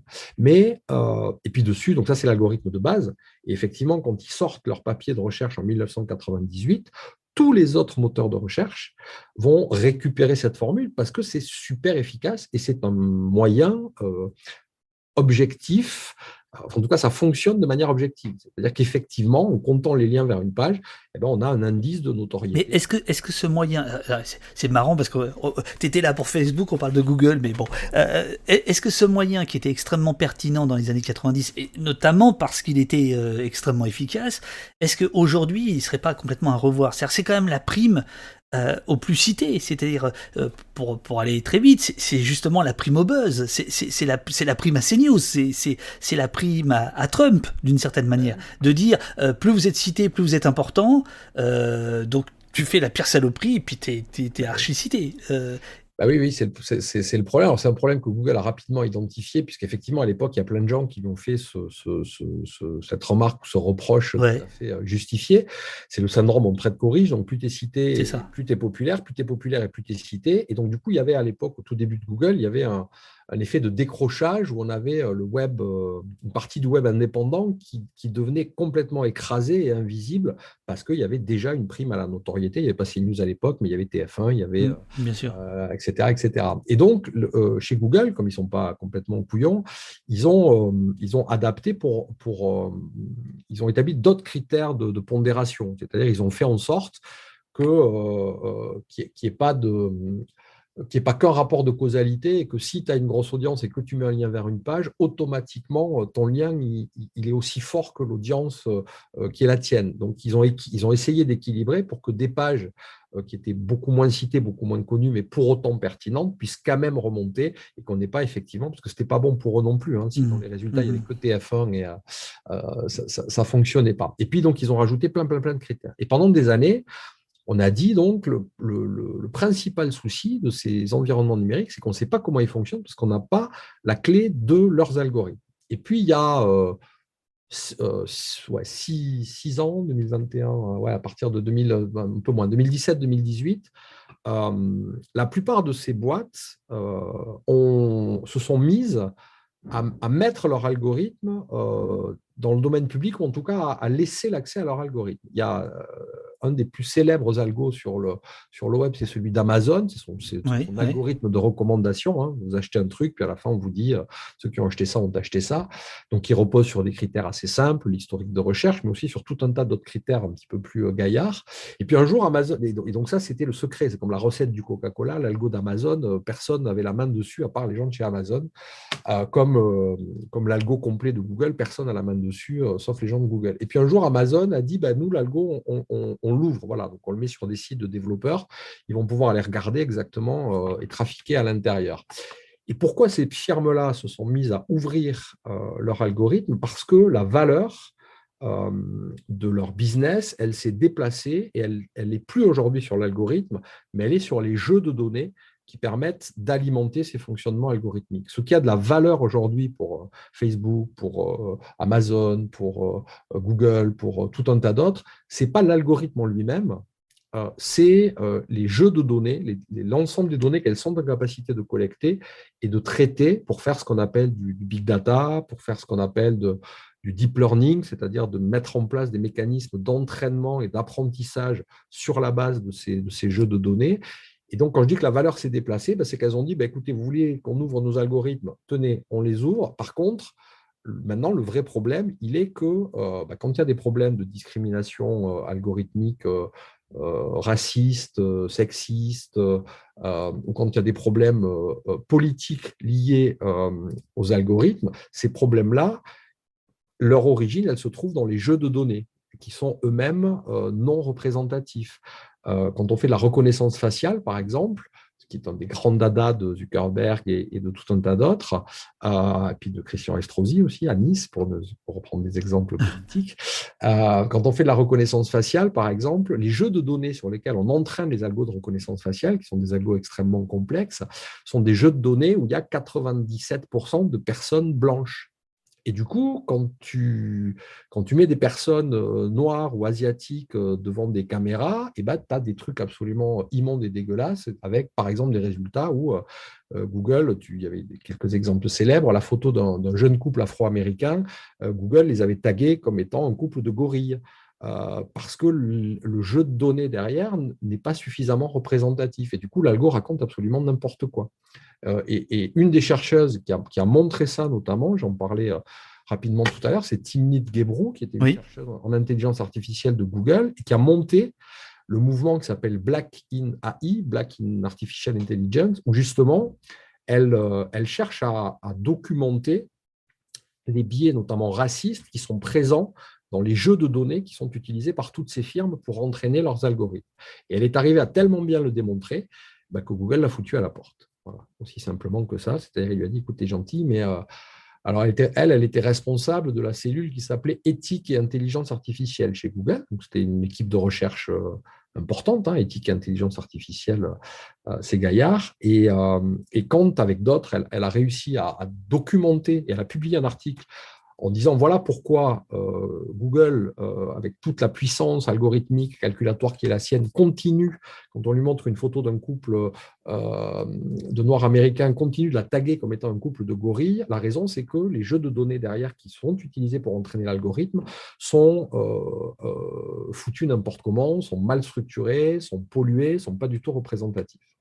Je, je, voudrais prévenir la régie que j'ai la main sur euh, l'application et que ça y est, je sais mettre les questions, les belles questions du chat dans notre application. Questions que je vais te remonter soit au fur et à mesure, Olivier, soit, euh, soit à la fin de, l'entretien. Il y a plein, plein de questions. Visiblement, est-ce toi, est-ce Marc, mais tous les deux, vous, euh, vous, vous passionnez les foules, c'est, euh, génial. Euh, moi, il y a quand même un point que je voudrais aborder avec toi, c'est comment peux-tu nous prouver, nous dire, nous démontrer que les discours de haine, pour revenir là-dessus, pour revenir à Facebook, les discours polarisants sont rentables pour Facebook. En quoi c'est rentable? Comment ça se transforme en machine à cash exactement? Est-ce qu'on le sait?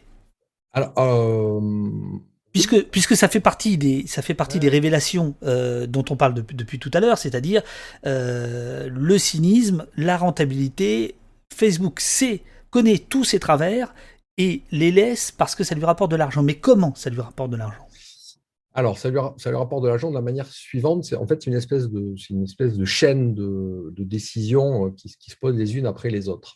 Euh, pour que Facebook gagne de l'argent, il a, il, a, il a, besoin pardon, de, pouvoir proposer à des annonceurs publicitaires de, des cohortes de profils qui sont très segmenté, très précis euh, sur l'âge, l'orientation politique, religieuse, sexuelle, euh, ethnique, euh, enfin bref, sur le, maximum de choses. Ça, c'est pour que sa régie publicitaire soit rentable et pour que les annonceurs achètent très cher le ciblage, même une forme de criblage sur ces, ces échantillons de profils dans la base, je répète, des 2,8 milliards d'utilisateurs. Pour que ces profils soient, pour que Facebook construise ces bases de profils, il a besoin de nous connaître le mieux possible. Et pour nous connaître le mieux possible, il y a deux manières. Il y a la manière déclarative, donc ce qu'on dit quand on s'enregistre, on dit ben voilà, je suis euh, euh, blanc, hétérosexuel, en couple, ou c'est compliqué, ou je viens de me séparer, j'ai trois enfants, j'habite là, etc. Il y a ceux qui le savent de manière non déclarative parce qu'on est géolocalisé, donc même si on n'a pas dit où on habitait, ben, il sait qu'on est localisé euh, voilà, en Vendée en ce qui me concerne. Et puis, il y a tout le reste. Et tout le reste, c'est, ce sont les interactions. Chaque fois qu'on interagit. Et il sait, il sait avec quel modèle tu te connectes, si tu as plusieurs téléphones, si tu voyages beaucoup, si tu voyages dans des pays riches, si tu vas dans des quartiers riches, si tu vas. C'est ça. Donc il sait tout ça, mais ça, j'ai presque envie de dire, c'est ça, c'est la mine c'est la mine d'or, et après il y a une mine de diamants derrière.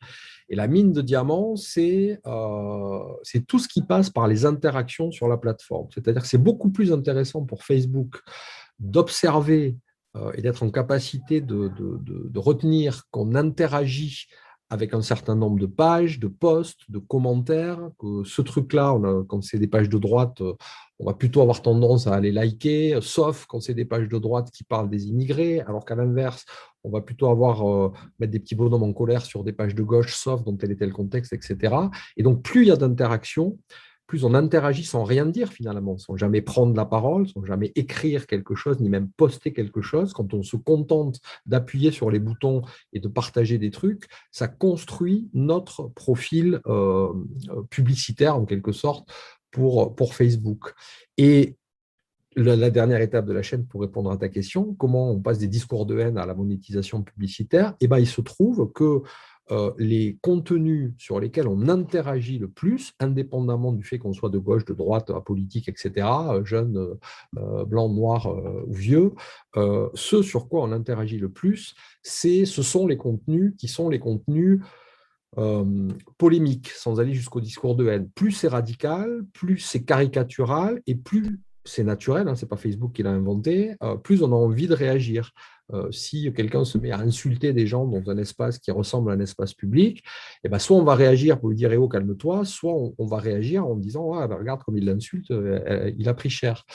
Et, et du coup, comme l'algorithme de Facebook, ce n'est pas l'algorithme, comme, comme les gens chez Facebook ont théorisé ça, et puis ils l'ont observé, ils l'ont testé, il y a eu une expérience à un moment donné, ils s'étaient fait attraper la main dans le sac, ils avaient sans le dire euh, les ingénieurs de Facebook, ils avaient bidouillé le fil d'actualité de 600 000 utilisateurs. Donc, ils avaient créé une expérience euh, grandeur réelle, 600 000 comptes, les gens n'étaient pas au courant. Hein. Oui, oui, Et pour ces 600 000 comptes, ils avaient altéré les, le, pourcentage, le ratio entre les infos positives et les infos euh, négatives et tristes dans le fil d'actualité pour voir, pour tester leur modèle économique. C'est-à-dire pour voir si quand tu affichais plus de trucs euh, négatif, triste à des gens, et, ils, ont observé que ces gens-là cliqué moins sur les liens publicitaires et que du coup, ils, étaient moins dans une dynamique d'achat. Il n'y avait peut-être pas besoin de faire un test sur 600 000 personnes pour, euh, pour prouver ça. On aurait pu peut-être s'en douter un petit peu. Le, le, truc, c'est qu'ils l'ont fait, qu'ils l'ont dit à personne, qu'ils qu'ils ont observé qu'effectivement ça marchait, et donc ils savent ce qui nous met dans des dispositions euh, dans des dispositions où on va euh, avoir le, clic, euh, le partage, la colère, le like presque automatique. Et du coup, le taf de l'algorithme de Facebook, c'est de mettre en avant, de surpondérer artificiellement ces contenus-là. C'est pour ça que le petit bonhomme en colère, il dit ça vaut 5 points, alors que le like, qui est, qui est devenu assez neutre, ça vaut qu'un point parce qu'on surprend. Alors que, alors que le like, le, like au début, rappelle-toi, les gens pouvaient mettre une journée avant de dire est-ce que je like ou pas? il n'y avait que ça. il n'y avait que ça. Si, tu avais le dislike aussi, non? Il me semble. Ah, il n'est pas, resté longtemps le dislike. Ah, il, était bien, moi j'aimais bien celui-là. Mais même, même, même YouTube, tu as vu, ils ont enlevé le dislike parce que précisément, enfin bon, pour plein de raisons. Mais. Euh, et du coup, voilà, donc du coup, le, le boulot de l'algorithme, c'est de surexposer des contenus qui sont des contenus euh, très polarisants. Et dans ces contenus très polarisants, ben, il y a souvent effectivement des contenus qui s'apparentent au discours de haine. Donc c'est la raison pour laquelle, euh, malgré tout ce que peut raconter Zuckerberg, il n'y aura jamais aucune modération. ouais, bref, malgré tout ce que peut raconter Zuckerberg, il n'y aura jamais aucune modération possible et efficace des discours de haine tant que le modèle économique de régie publicitaire de Facebook n'aura pas changé. Parce que la dimension spéculative, on parlait de capitalisme linguistique euh, tout à l'heure. Mais euh, Olivier, je, te coupe. Ouais. Si, si j'ai un adblock, si je ne clique jamais sur les, publicités, c'est-à-dire que si je ne les vois pas, les publicités, est-ce que je, je, je pose problème à Marc ou pas? Et d'ailleurs, dans le chat, ce serait bien si on pouvait faire un, petit sondage. Excuse-moi, Olivier. Euh, avez-vous un ad blocker hein? Oui, non, t'es de la police. Mais peut-être un peu plus longtemps la, réponse, euh, Uriel, si tu veux bien. Avez-vous un ad blocker Oui, non, t'es de la police. Euh, on, t'écoute, Olivier. est-ce que si, j'ai des, du adblock, est-ce que je pose problème à Marc? Alors, ça. Hum, comment dire? Le la régie publicitaire, en fait, elle est, euh, elle, fonctionne en, arrière-plan, en permanence. C'est-à-dire que quand, tu discutes avec tes potes sur, euh, sur Messenger, euh, sur WhatsApp, dans un groupe Facebook, tu, nourris la régie publicitaire en, potentialité. C'est-à-dire qu'il y a un moment où ces infos-là, elles vont finir par être exploitées par la firme.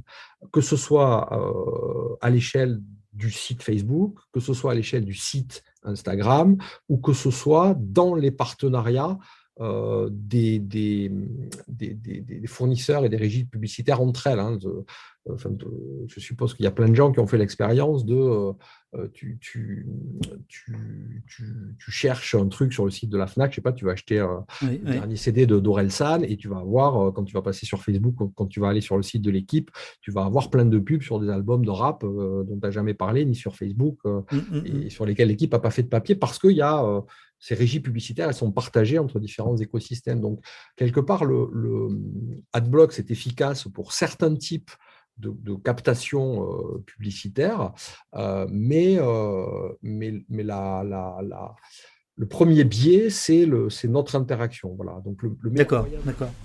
je, je, vais me faire engueuler dans le chat. On me dit AdBlock ne marche pas sur Facebook. moi, j'ai tous les trucs, Privacy Badger, etc., etc. Moi, j'ai quasiment jamais de pub nulle part. Voilà. Euh, je, mais je, je surgonfle, hein, je mets toutes les extensions possibles et imaginables. Euh, euh, voilà. Mais il y, y, a aussi quand même la question du, du profilage de tel ou tel qui pourrait servir à d'autres personnes, qui ne seraient pas directement les, les annonceurs.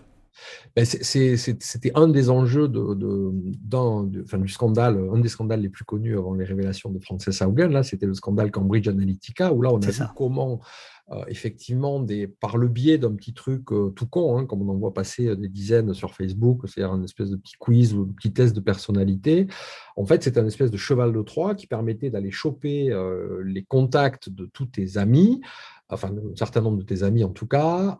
sur ces contacts-là, de cibler ou de choper là aussi un certain nombre de paramètres euh, qui étaient intéressants dans le cadre d'une sociologie du vote, c'est-à-dire savoir si, euh, si les gens avaient plutôt liké les pages de la NRA, par exemple, euh, on pouvait supposer qu'ils allaient plutôt voter Trump.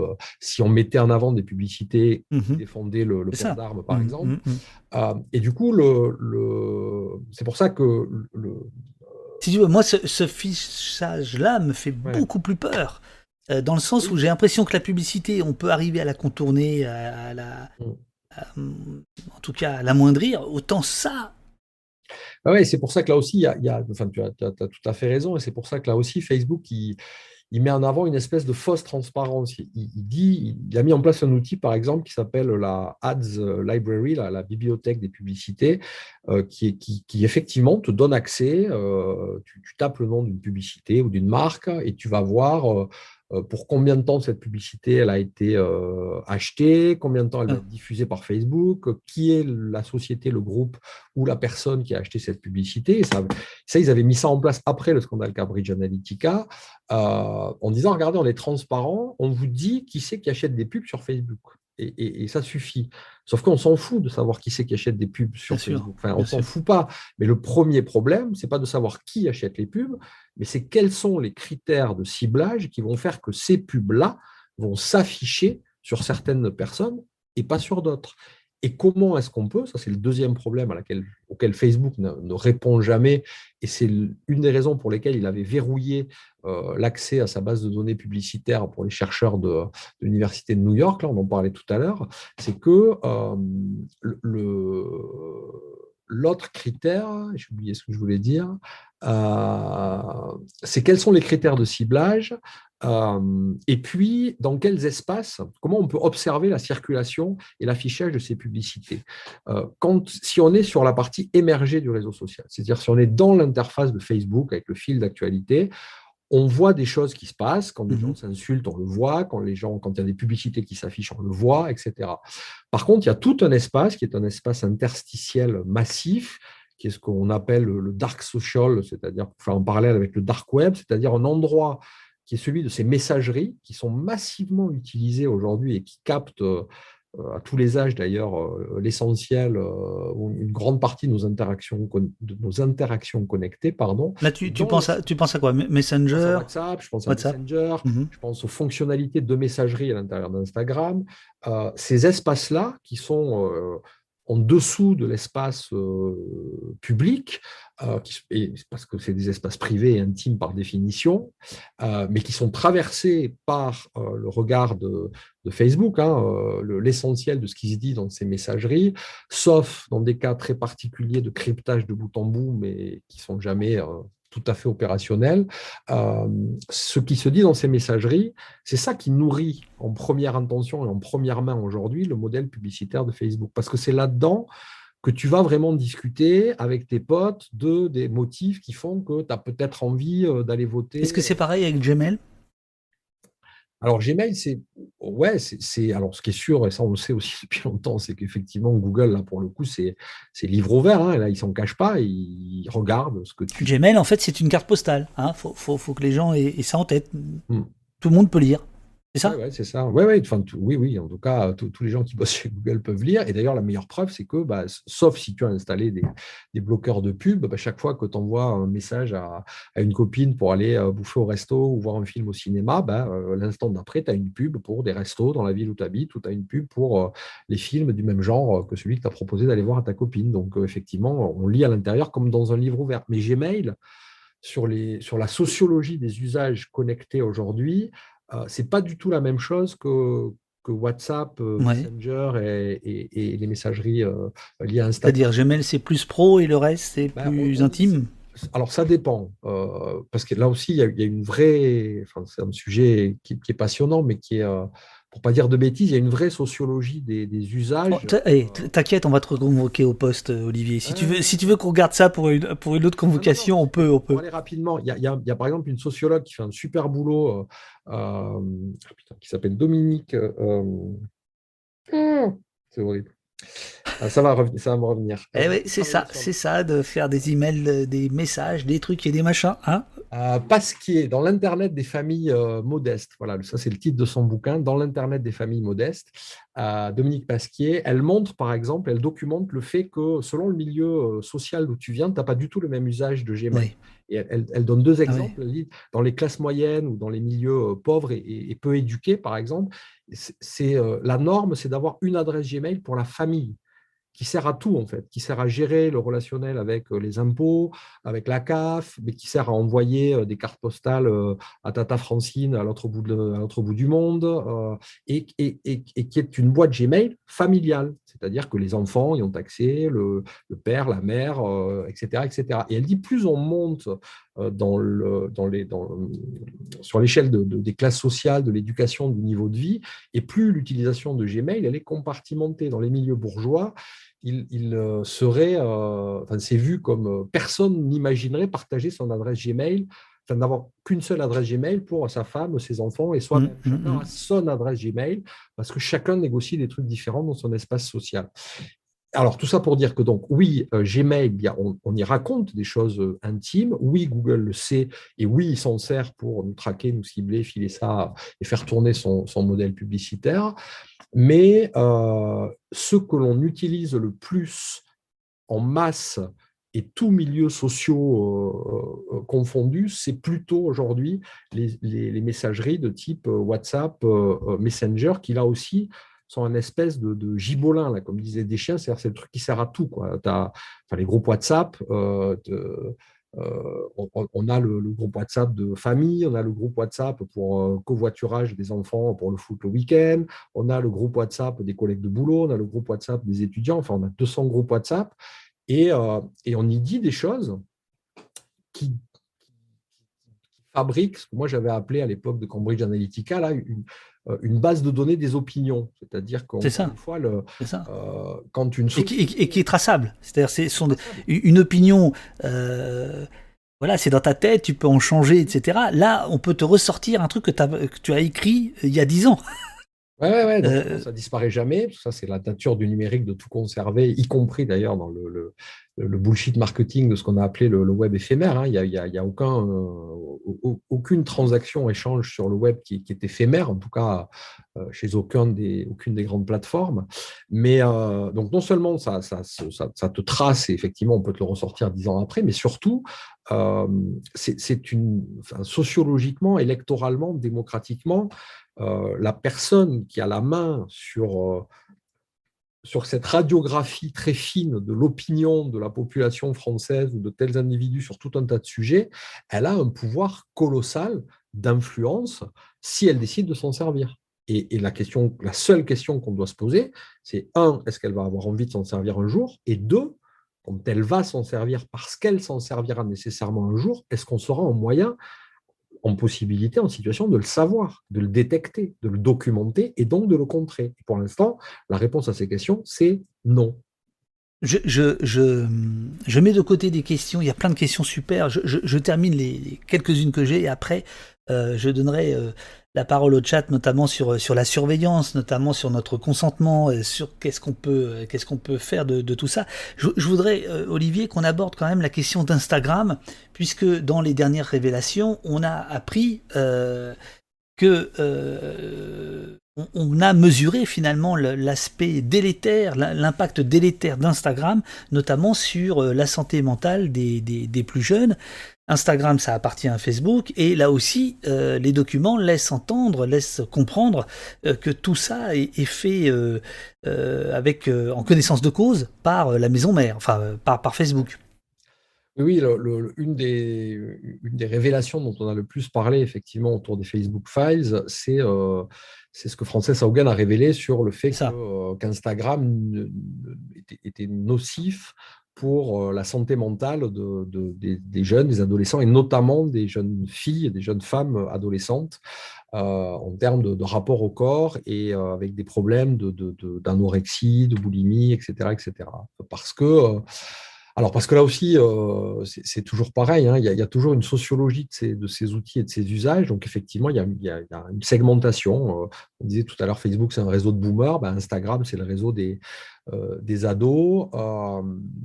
et, l'adolescence est un âge, je ne vais pas faire de la sociologie, de la psychologie de bazar, mais c'est un âge voilà, où on se construit, où on construit notre rapport au corps, à la sexualité, notre rapport aux autres, etc. Et donc, on, on a besoin de modèles et de référents. Or, euh, là aussi, parce qu'il y a des biais de représentation qui sont qui sont considérables et qui sont très problématiques, bah, sur Instagram, on voit ce, ce, qui est mis en avant, ce sont toujours les mêmes types de corps. C'est toujours des corps euh, blancs, c'est toujours des corps euh, avec le sculpté. retouché, sculpté, refait, etc., etc. Mm, mm, mm. En tout cas, amélioré, retouché. Et il y a très peu de corps euh, obèses, il y a très peu de corps noirs, il y a très peu de corps asiatiques. Et ces corps-là, ces, ces corps, euh, sont traités par l'algorithme d'Instagram comme, euh, je, pèse mes mots, euh, comme des formes de monstruosité ou d'anomalie. C'est-à-dire que. Quand tu dis tu... pèses tes mots, tu veux dire que. Bah, c'est-à-dire que pour l'algorithme. C'est conçu comme ça dans l'algorithme. Ouais, c'est-à-dire qu'il y a. Il y a alors, je, vais te donner un exemple qui, qui, enfin, qui était très frappant, qui n'a rien à voir avec les révélations de 36 Haugen, mais dans l'algo d'Instagram, il y a un paramètre qui permet de détecter le pourcentage de nudité de, peau nue sur une photo. Euh, l'idée, c'est que automatiquement euh, l'algorithme puisse virer euh, bah, les photos qui, sont, qui seraient des photos pornographiques ou des choses comme ça. donc, comme un algorithme, c'est totalement con, euh, au sens premier du terme. Hein, ah non, pas les algorithmes d'Opost. Là, excuse-moi. là, si tu veux, tu es, tu es, tu es dans l'élite, tu es dans l'avant-garde de l'algorithme. Pardon, monsieur l'agent. Euh, sauf ceux d'Opost, mais les autres qui sont tous très cons. Euh, c'est vrai. Eh ben, ils, font des mesures statistiques et ils calculent donc le pourcentage de peau nue. Et ça, ils arrivent à le faire. Le problème, c'est que quand euh, euh, quelqu'un, quand une jeune femme qui fait 35 euh, kilos se prend une photo en maillot de bain et poste sa photo sur Instagram, et quand une jeune femme qui fait 90 kilos prend la même photo cadrée pareil et se poste et poste sa photo sur Instagram, et ben le pourcentage de peau nue à l'écran il est plus important chez la jeune femme qui fait 90 kg que chez la jeune femme qui fait 35 kg. Et donc, l'algorithme d'Instagram, mécaniquement, codement, il va euh, considérer que euh, les photos de gens qui, qui sont en surpoids euh, ben, frôlent et sont du coup censurés beaucoup plus souvent au motif de nudité, alors qu'en fait, euh, ben, j'espère que j'ai été clair dans ce que je viens de dire. Oui, bien sûr, bien sûr. ça n'a aucun objet. Donc c'est pour ça que je parle de, véritablement de monstruosité, parce que le, tout ce qui est différent, tout ce qui n'entre pas dans le schéma normatif sur lequel a été euh, construit, élevé, euh, alimenté, nourri l'algorithme, ben, tout ça est considéré comme du monstrueux, c'est-à-dire comme de l'immontrable. Et donc, il faut le sortir du champ visuel. Et pour que ça y revienne, bah, c'est toujours la même chose. Hein. On a besoin de, de, mouvement, on a besoin de dynamique, on a besoin de jeunes femmes euh, qui, s'engagent, qui dénoncent ça, qui, ont une activité militante pour que ces corps retrouvent la place qui est la leur, c'est-à-dire celle d'un corps comme un autre, qui a, le même droit d'affichage, de cité, de représentation et, d'exposition que, d'autres formes, que d'autres couleurs de peau, que d'autres morphologies, etc., etc. Donc ça, c'est... Euh, et du coup, pour en revenir à, à la santé mentale, oui, euh, notamment chez des, euh, chez des jeunes femmes, notamment chez des jeunes adolescents en situation, qui sont déjà en situation de fragilité plus ou moins avancée, mmh ben, Instagram va être le déclencheur qui va effectivement faire qu'on va basculer d'une fragilité un petit peu classique à l'adolescence à des formes, pour le coup, euh, beaucoup plus préoccupantes de pathologie, de tentatives de suicide, de, dépression et, de choses comme ça. ça c'est euh, Question, Olivier, importante. Toi qui réfléchis depuis, euh, ça, quoi, ça va faire 20 ans maintenant que tu réfléchis à toutes ces questions-là.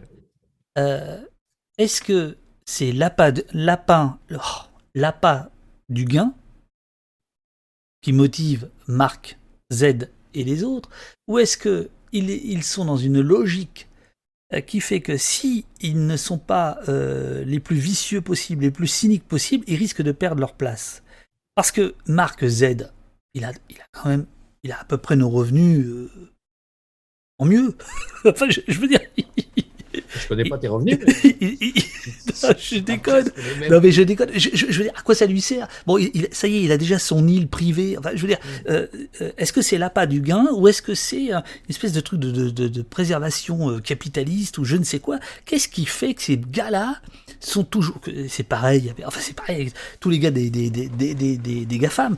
À la limite, peut-être que Steve Jobs, c'était, il avait 50 000 défauts, mais peut-être qu'il était pas trop là-dedans, ou moins, moins que. Si ah, Steve Jobs, c'est, euh, je ne suis, pas spécialiste, mais enfin, ouais, il avait une personnalité qui était. Euh, en fait, ils ont tous des personnalités qui sont, euh, qui, sont comment dire, qui, déterminent un petit peu aussi quelque part le, ce que va devenir leur, outil, leur joujou, leur univers, en tout cas dans les premiers temps. ils ont tous des formes de monomanie.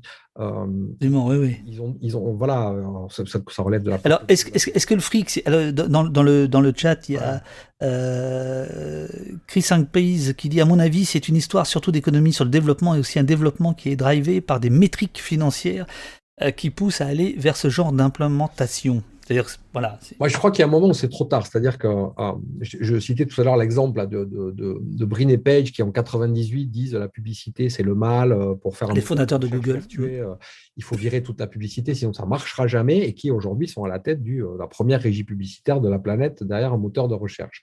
Il s'est passé quoi dans la tête de ces gars-là? Ben, D'abord, ils ont, ils, ont croqué, ils ont croqué dedans. Quoi.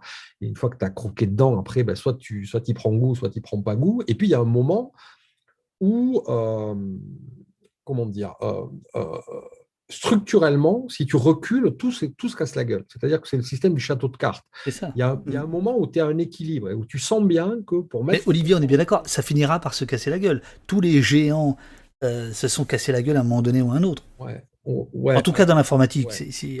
ouais, ouais, ouais, ouais, Il, y a, toujours, comme dans toutes les bonnes séries Netflix, il y a Ou est-ce que tu penses que là, on arrive à un niveau où justement c'est c'est compliqué de dire euh, euh, euh, que Google puisse se casser la gueule quand on, quand on dit, quand on pose la question, effectivement, est-ce qu'un jour ça va se casser la gueule? Je, commence toujours par dire euh, souvenez-vous du dernier truc à l'échelle du numérique dont on imaginait que, dont on se disait que lui, jamais il pourra se casser la gueule. Et ben, moi, à l'âge que j'ai, c'est-à-dire pas loin de 50 balais, le dernier truc dont on disait. Vous êtes né en 1972, monsieur. Wikipédia est formel. Ah, merci, que vous avez fait votre travail d'enquêteur euh, de manière très, fine. Euh, donc, le dernier truc où je me disais, ça pourra. Donc, 49 ans? Ah ouais, cap sur les 50 là ah ouais, merde. c'est ça.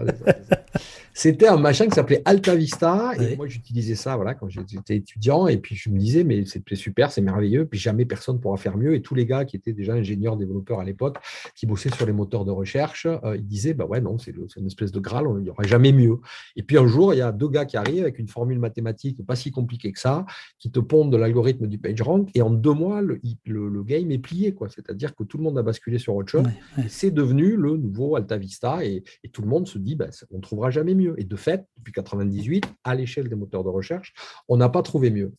Mais du coup, ça peut tomber demain. Euh, alors, pour Facebook, c'est un peu plus compliqué parce que euh, enfin, c'est à la fois plus simple et plus compliqué. Google, les moteurs de recherche, c'est des machins euh, numériques qui ont besoin pour exister d'extériorité. Si tout le monde arrête de publier des trucs sur les internets et de s'envoyer des mails, bah, Google n'a plus de raison d'être. Parce que pour se nourrir, ah bah, Google, il a besoin de euh, la grève. Des, pages web. La grève. La grève de l'Internet, il y en a eu deux hein, dans l'histoire. Il y en avait une qui venait de, oui. de, oh québécois il y a longtemps. Hein. Ah oui, oh la vache, oui, c'est vrai. Ouais, il y avait une grève de l'Internet. On avait dit, allez, ce matin, on se lève, on ne se connecte pas. C'est vrai, c'est vrai. Très simple. Et euh, donc Google et les moteurs de recherche, ils, ont voilà, ils ne tiennent que par cet équilibre qui fait qu'ils sont assis sur, euh, sur des externalités dont ils ont besoin. Facebook, Facebook, il, est, construit et imaginé comme un, outil qui ne doit pouvoir fonctionner un petit peu qu'en autarcie et que sur des formes d'internalité. C'est-à-dire que euh, le rêve, quelque part, de Zuckerberg, c'est-à-dire peut-être pour ça qu'il a, pondu là, son, métavers et qu'il y, va, va au taquet droit dans le mur, euh, c'est qu'en fait, euh, c'est qu'on ne fasse plus que interagir sur des éléments euh, caricaturaux à l'intérieur d'une plateforme extrêmement bornée et fermée. Mmh, mmh. Euh, Zuckerberg, il, s'en fout qu'on se serve de Facebook pour aller lire des papiers du Monde, de Libé ou d'autres choses. Ce que veut Zuckerberg, c'est que euh, c'est qu'on poste des photos éventuellement de nos vies ou des statuts moisis et que sur ces statuts, chacun vienne dire oh, ça me met en colère, oh, je te fais un hug, oh, je like, etc. Et, et, et du coup, il est beaucoup plus puissant parce que bien sûr, il touche à notre sociabilité, enfin à nos sociabilités élémentaires, parce que pour exister, euh, pour être en vie, on a besoin d'avoir du lien social, sinon on crève tout simplement. Euh, et en même temps, donc il est beaucoup plus puissant, mais il est beaucoup plus fragile aussi, parce qu'effectivement, comme il s'appuie de moins en moins sur des formes d'externalité, eh ben, il peut s'effondrer sous, son propre poids finalement. Alors, il y a euh, quelque chose que, que tu n'as pas abordé dans ton, dans dans ton blog ou alors je ne l'ai pas lu, euh, qui moi me fascine. peut-être c'est ce qui m'a plus fasciné dans les dans toutes ces révélations autour de, Facebook. donc je rappelle que nous sommes avec Olivier. Olivier, c'est la vigie, la vigie de, la vigie du net depuis 20 ans. Euh, le seul gars que je connaisse qui est capable d'arrêter son compte Twitter, de le remettre à zéro parce qu'il y a trop de monde, euh, et qui porte euh, un, blog qui s'appelle Affordance, qui est vraiment génial. Est-ce que tu as besoin de faire une petite pause, mon cher Olivier? Est-ce que si c'est le cas, tu, bon, très bien. Ça m'aurait arrangé, mais on fera ça tout à l'heure. donc voilà, on est avec, on est avec Olivier depuis maintenant presque deux heures. On, parle de, de, de Facebook et des révélations autour de, Facebook. il y en a une, moi, qui m'a absolument fasciné, c'est euh, ce titre-là qu'a donné euh, Le Monde, comment l'algorithme de Facebook échappe au contrôle de ses créateurs, et là, c'est-à-dire la frankensteinisation des réseaux sociaux. Et l'article, absolument passionnant, il est basé sur les, révélations de, la euh, Francis Hogan dont on parle depuis, depuis, depuis ce matin. Grosso modo, si je résume, c'est devenu une telle machine que modifier un petit truc peut avoir des effets papillons d'une certaine manière à l'autre bout de l'algorithme, euh, complètement inverse à l'effet escompté, et ce qui fait que, si on en croit cet article euh, et ces révélations, euh, finalement, le, monstre est sorti du laboratoire. Ouais, Alors, c'est vrai ou c'est pas vrai? Bah, c'est, les deux, c'est-à-dire c'est une question compliquée. Alors, ce qui est vrai, c'est que, euh, je commence par ce qui n'est pas vrai. Ce qui n'est pas vrai, c'est que euh, les créateurs de l'algorithme, ils ont la main sur, euh, sur l'essentiel du truc. J'y reviens, mais parce que c'est à la fois très simple à comprendre et c'est vraiment fondamental dans tout, ce, dans tout ce dont on parle. Le choix de dire il y a six émotions, la colère, elle vaut cinq points et la joie, elle vaut un point.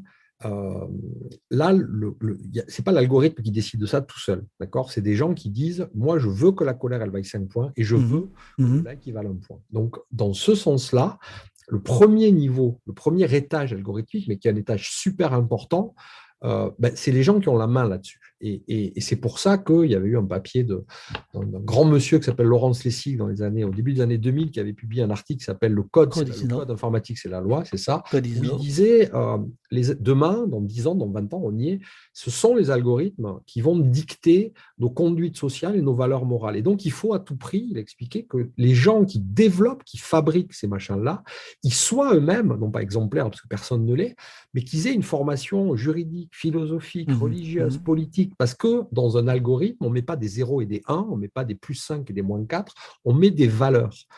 Et, là aussi, je fais un petit pas de côté, puis après je reviens à, ta question. Euh, si aujourd'hui il y a tellement de biais racistes, sexistes euh, dans les algorithmes, c'est parce que la plupart des gens qui développent ces algos sont des hommes blancs, jeunes, éduqués, relativement riches. Et du coup, les, problématiques de représentation euh, des minorités, etc., ça ne veut pas dire qu'ils sont tous méchants, sexistes, etc. Mais ça veut dire que ce n'est pas dans leur champ mental et donc ils ne préparent pas l'algorithme pour qu'il soit en capacité de recevoir ces signaux-là. Donc il y a des choses qu'on peut régler et, un algorithme, il est toujours conçu par des gens et donc il y a une responsabilité qui est éminente. Oui, mais là, là, là ce, qui, ce, qui, ce qui me, me fascine, c'est que l'algorithme ou les algorithmes, si on comprend le papier des révélations, euh, il est tellement complexe il, a tellement, c'est une équation à tellement d'inconnus qu'en réalité, euh, il joue un peu les apprentis sorciers, il modifie un peu, ils espèrent parce que ils ont des biais dont tu viens de parler, ils espèrent ça et c'est pas forcément ça qui arrive. C'est complètement dément. ça c'est dément. Alors après c'est la deuxième partie. Donc ce qui est vrai, c'est qu'il y a, il y a, il y a, il y a vous êtes au poste, monsieur. Vous dites ce qui est vrai. Hein. vous dites la vérité. Ouais, je dis que la vérité, rien que la vérité, je vous promis. Euh, Juste la vérité.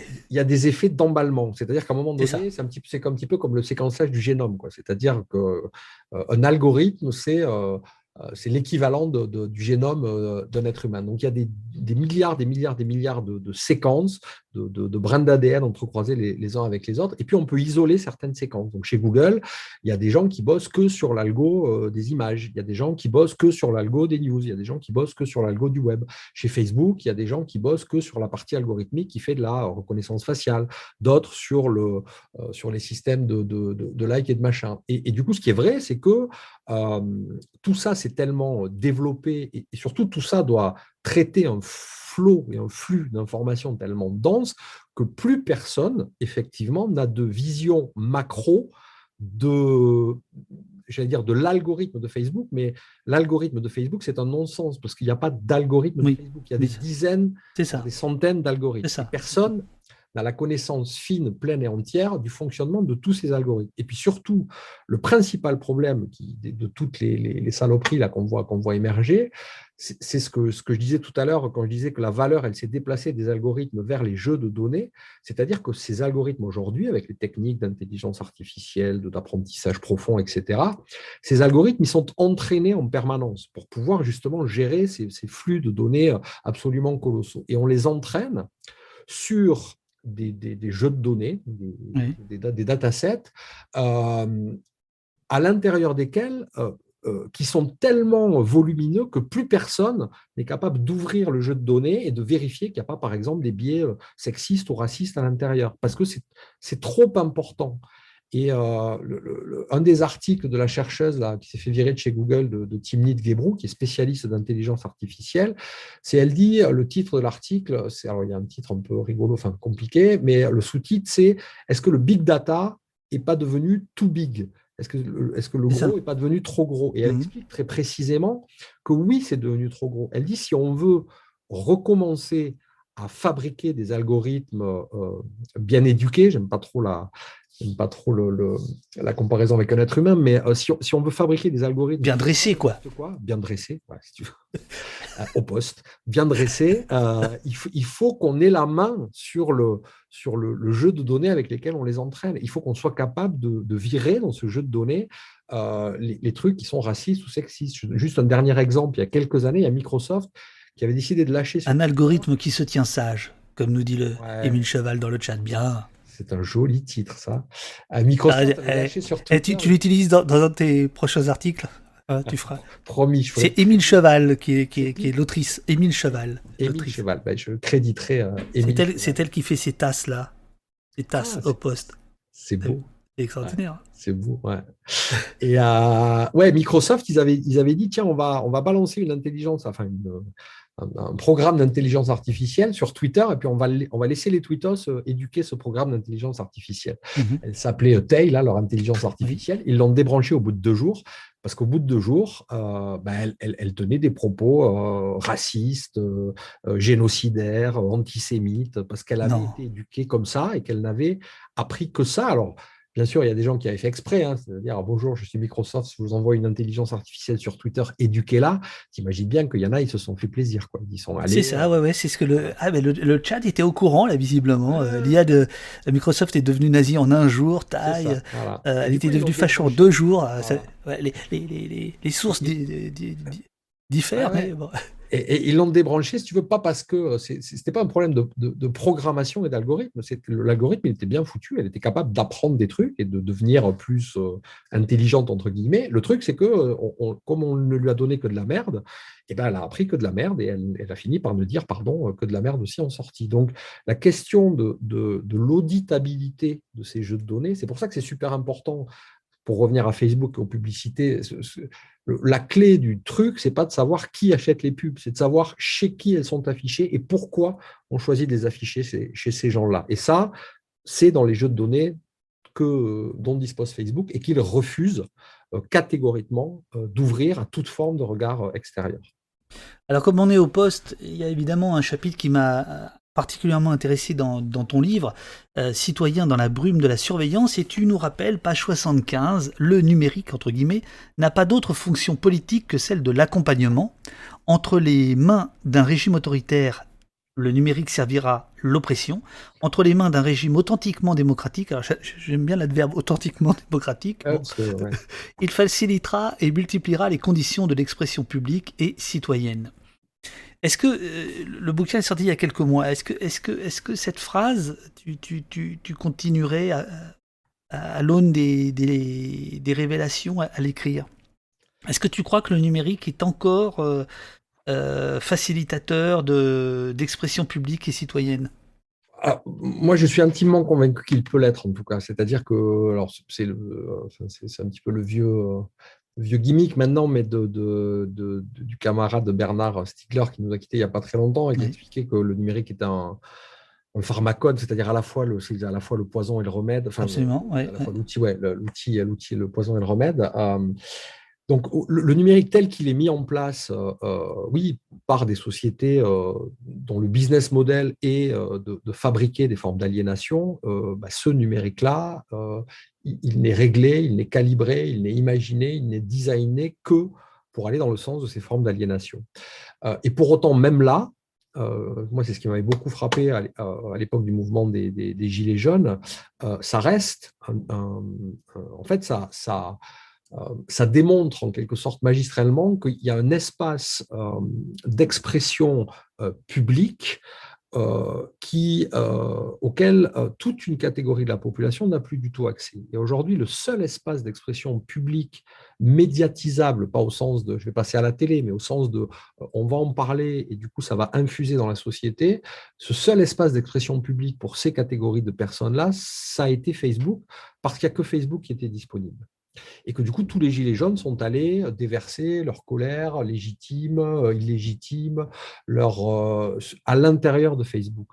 Et avec ça, euh, Facebook a fait une, nouvelle fois n'importe quoi. C'est-à-dire que au lieu d'en faire une espèce d'agora participative et citoyenne, il a toujours mis en avant les postes, là aussi, les plus caricaturaux, les plus complotistes, les plus racistes. Et du coup, ça, ça, a contribué à, déteindre en quelque sorte sur l'ensemble de l'image du mouvement des Gilets jaunes. Mais je crois, oui, que, euh, euh, qu'il peut y avoir des outils, les, mêmes outils, les mêmes algorithmes peuvent servir aussi à fabriquer des espaces non pas aliénants, mais émancipants.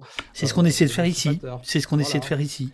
Et je crois qu'on a, et pour ça, il faut deux, deux, au moins deux trucs. Moi, je crois qu'au-delà d'un certain effet de seuil, hein, tu parlais tout à l'heure pourquoi j'avais fermé mon compte Twitter, euh, euh, euh, on va pas rentrer dans une approche psychanalytique, mais euh, moi je crois qu'il y a des communautés humaines qui ne tiennent plus ensemble au-delà d'un certain seuil, parce qu'il y a des questions de représentativité, il y a des questions d'intérêt aussi, qui fait que quand c'est tout big, quand c'est trop gros, ben, mmh ben, forcément, voilà, ça se tire dans les pattes, il y a de la tension, etc. Et surtout, il y a, on est obligé de passer à des formes de représentativité qui quelque part sont toujours euh, en, défaut par rapport à, un certain nombre de besoins démocratiques. Donc, je crois que le premier problème de ces plateformes, c'est le problème de la densité et de la masse, au-delà de tout ce qu'on a déjà dit par ailleurs. Euh, si tu mets Facebook, euh, si tu fais un Facebook de, de, de, de 4000 personnes, je suis persuadé que tu n'as pas les problèmes qui se posent aujourd'hui en termes de discours de haine, en termes de ceci, en termes de cela. Ou alors qu'en tout cas, s'il y en a qui se posent, ils sont plus facilement auditables et réglables. Et, et, chaque fois qu'il y a une association que j'aime beaucoup, qui, est l'association Framasoft, qui, mmh qui avait lancé tout un tas d'opérations. Euh, Des disons Internet? Voilà, qui, mmh milite pour le logiciel libre et qui, qui a un vrai rôle d'éducation populaire, euh, qui travaille avec tout un tas de gens de, micro-communautés et qui avait donc, et qui déploie, qui continue de déployer des alternatives euh, logiciels libres aux, outils existants propriétaires. Et effectivement, bah, quand on enlève la régie publicitaire, quand on enlève le les notifications automatiques qui te ramènent à la tâche en permanence alors que tu as autre chose à foutre.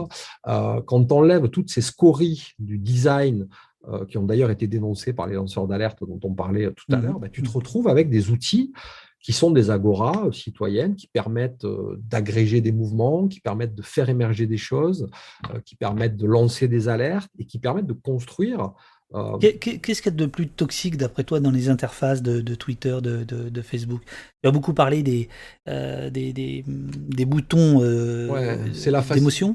C'est la facilité de propagation. C'est-à-dire que dès lors qu'on t'enlève, alors je vais faire une phrase que n'aurait pas remis Nicolas Sarkozy. Mais quand on t'enlève le goût de l'effort. Un grand ami, un grand ami de Dopost. Ah oui, de bien sûr. Un, des, généreux donateurs, j'imagine, chaque oh, euh, C'est l'argent libyen. Ben ouais, c'est l'argent libyen qui arrive. quand t'enlèves. Euh... Ouais, bah tiens, attends, puisque tu parles de ça. Dopost a besoin de vous. Sub, don, merci. Euh, merci Sarkozy. Merci Sarko. Euh, quand tu, euh, je ne sais plus ce que je disais. Euh, Donc, euh, euh, qu'est-ce qu'il y a de plus toxique dans l'interface? Ouais, c'est ça. quand, tu, quand, tu, quand tu permets à des gens de, de, partager sans effort, quand tu, il y a un truc qui. Et on sent la technique du prof qui s'arrête pour voir si la salle a écouté, s'il y, a, si, y a un étudiant. C'est pas de me repère j'avais raccroché le fil. quand, quand, tu, quand, tu, quand tu sais. Ah, ça y est, tu m'as reperdu. Donc, qu'est-ce qui est toxique dans les interfaces?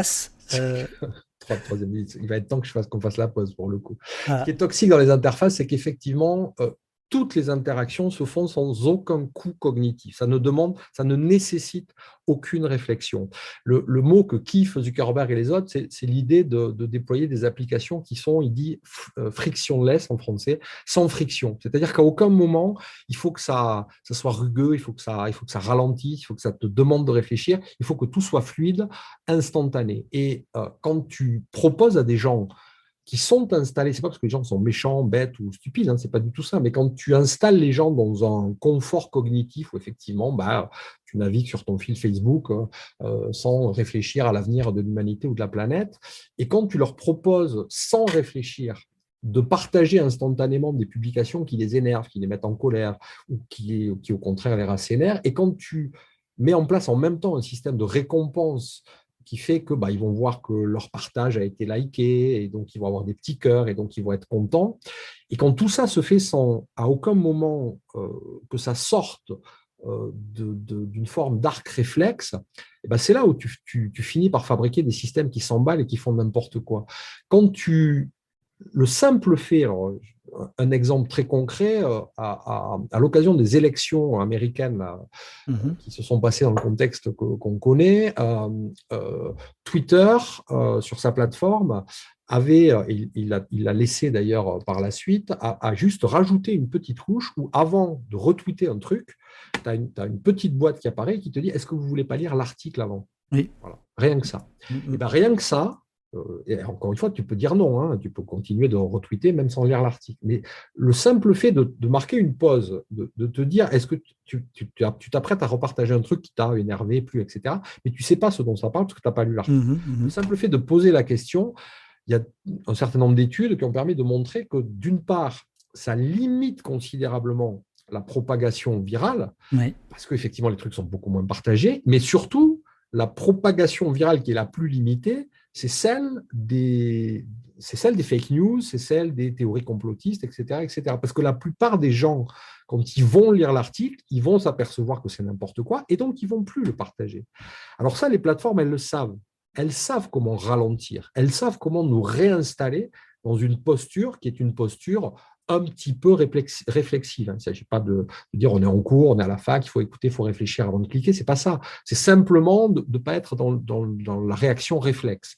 Donc elles savent comment faire ça, elles savent que ça marche, elles savent que ça permet de régler des problèmes de désinformation, de circulation des informations complotistes, mais elles savent aussi que si elles le font, elles diminuent considérablement le taux d'interaction. Et pour revenir à la question que tu posais tout à l'heure sur euh, le, modèle économique et le lien avec, euh, euh, avec est-ce que, est de haine, si elles diminuent les interactions, eh ben, elles, elles, perdent des annonceurs parce qu'elles perdent de la qualification sur, sur, ce que partagent les usagers. Donc, elles ne le font pas ou elles le font très peu ou elles le font temporairement et puis après elles arrêtent. Selon toi, elles le font pour des raisons de, de, morale, de calcul financier, de, s'assurer euh, une survie?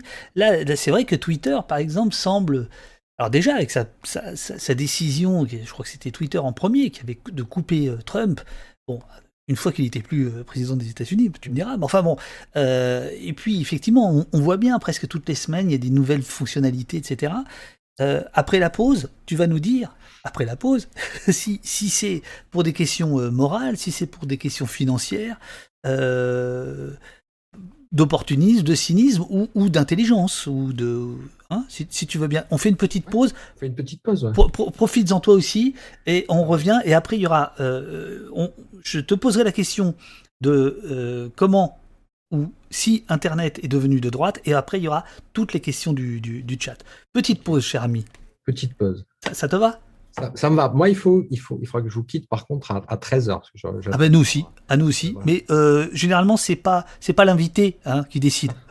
Mais je décide pas, je, suggère. Euh, bah, ton, avocat attendra à l'entrée. Non, il n'y a, pas de souci. Même un petit peu avant, même un petit peu avant. Ah Merci Olivier. À, tout de suite, à tout de suite.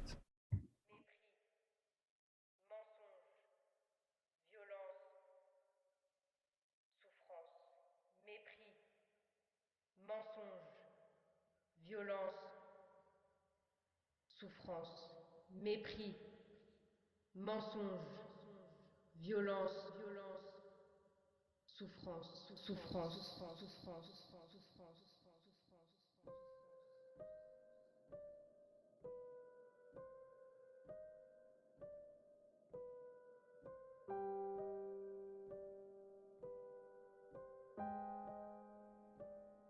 Moi, je dois vivre avec ça tous les jours. Je dois vivre avec le fait que je me suis fait matraquer, qu'aujourd'hui j'ai des cervicales en moins. On voudrait juste manger correctement. On bouffe plus, nous. CDI, on bouffe plus. À CDI, on n'a rien à la fin du mois. Ils pourraient au moins nous laisser manifester, quoi. Arrêtez plus de frapper, on était tous au sol. Assassin On est bardés On est bardés, putain pourquoi vous nous faites ça? Arrête Arrête Arrêtez arrête Arrêtez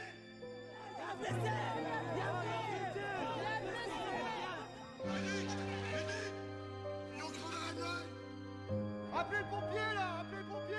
Les arracher des chiens. Dans la loi.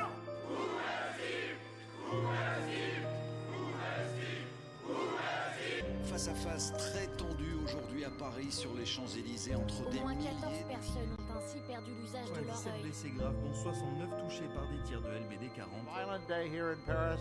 It seems to be over for On a entre 80 et 100 personnes qui ont été visées D'une balle de LBD 40, ce photographe s'effondre.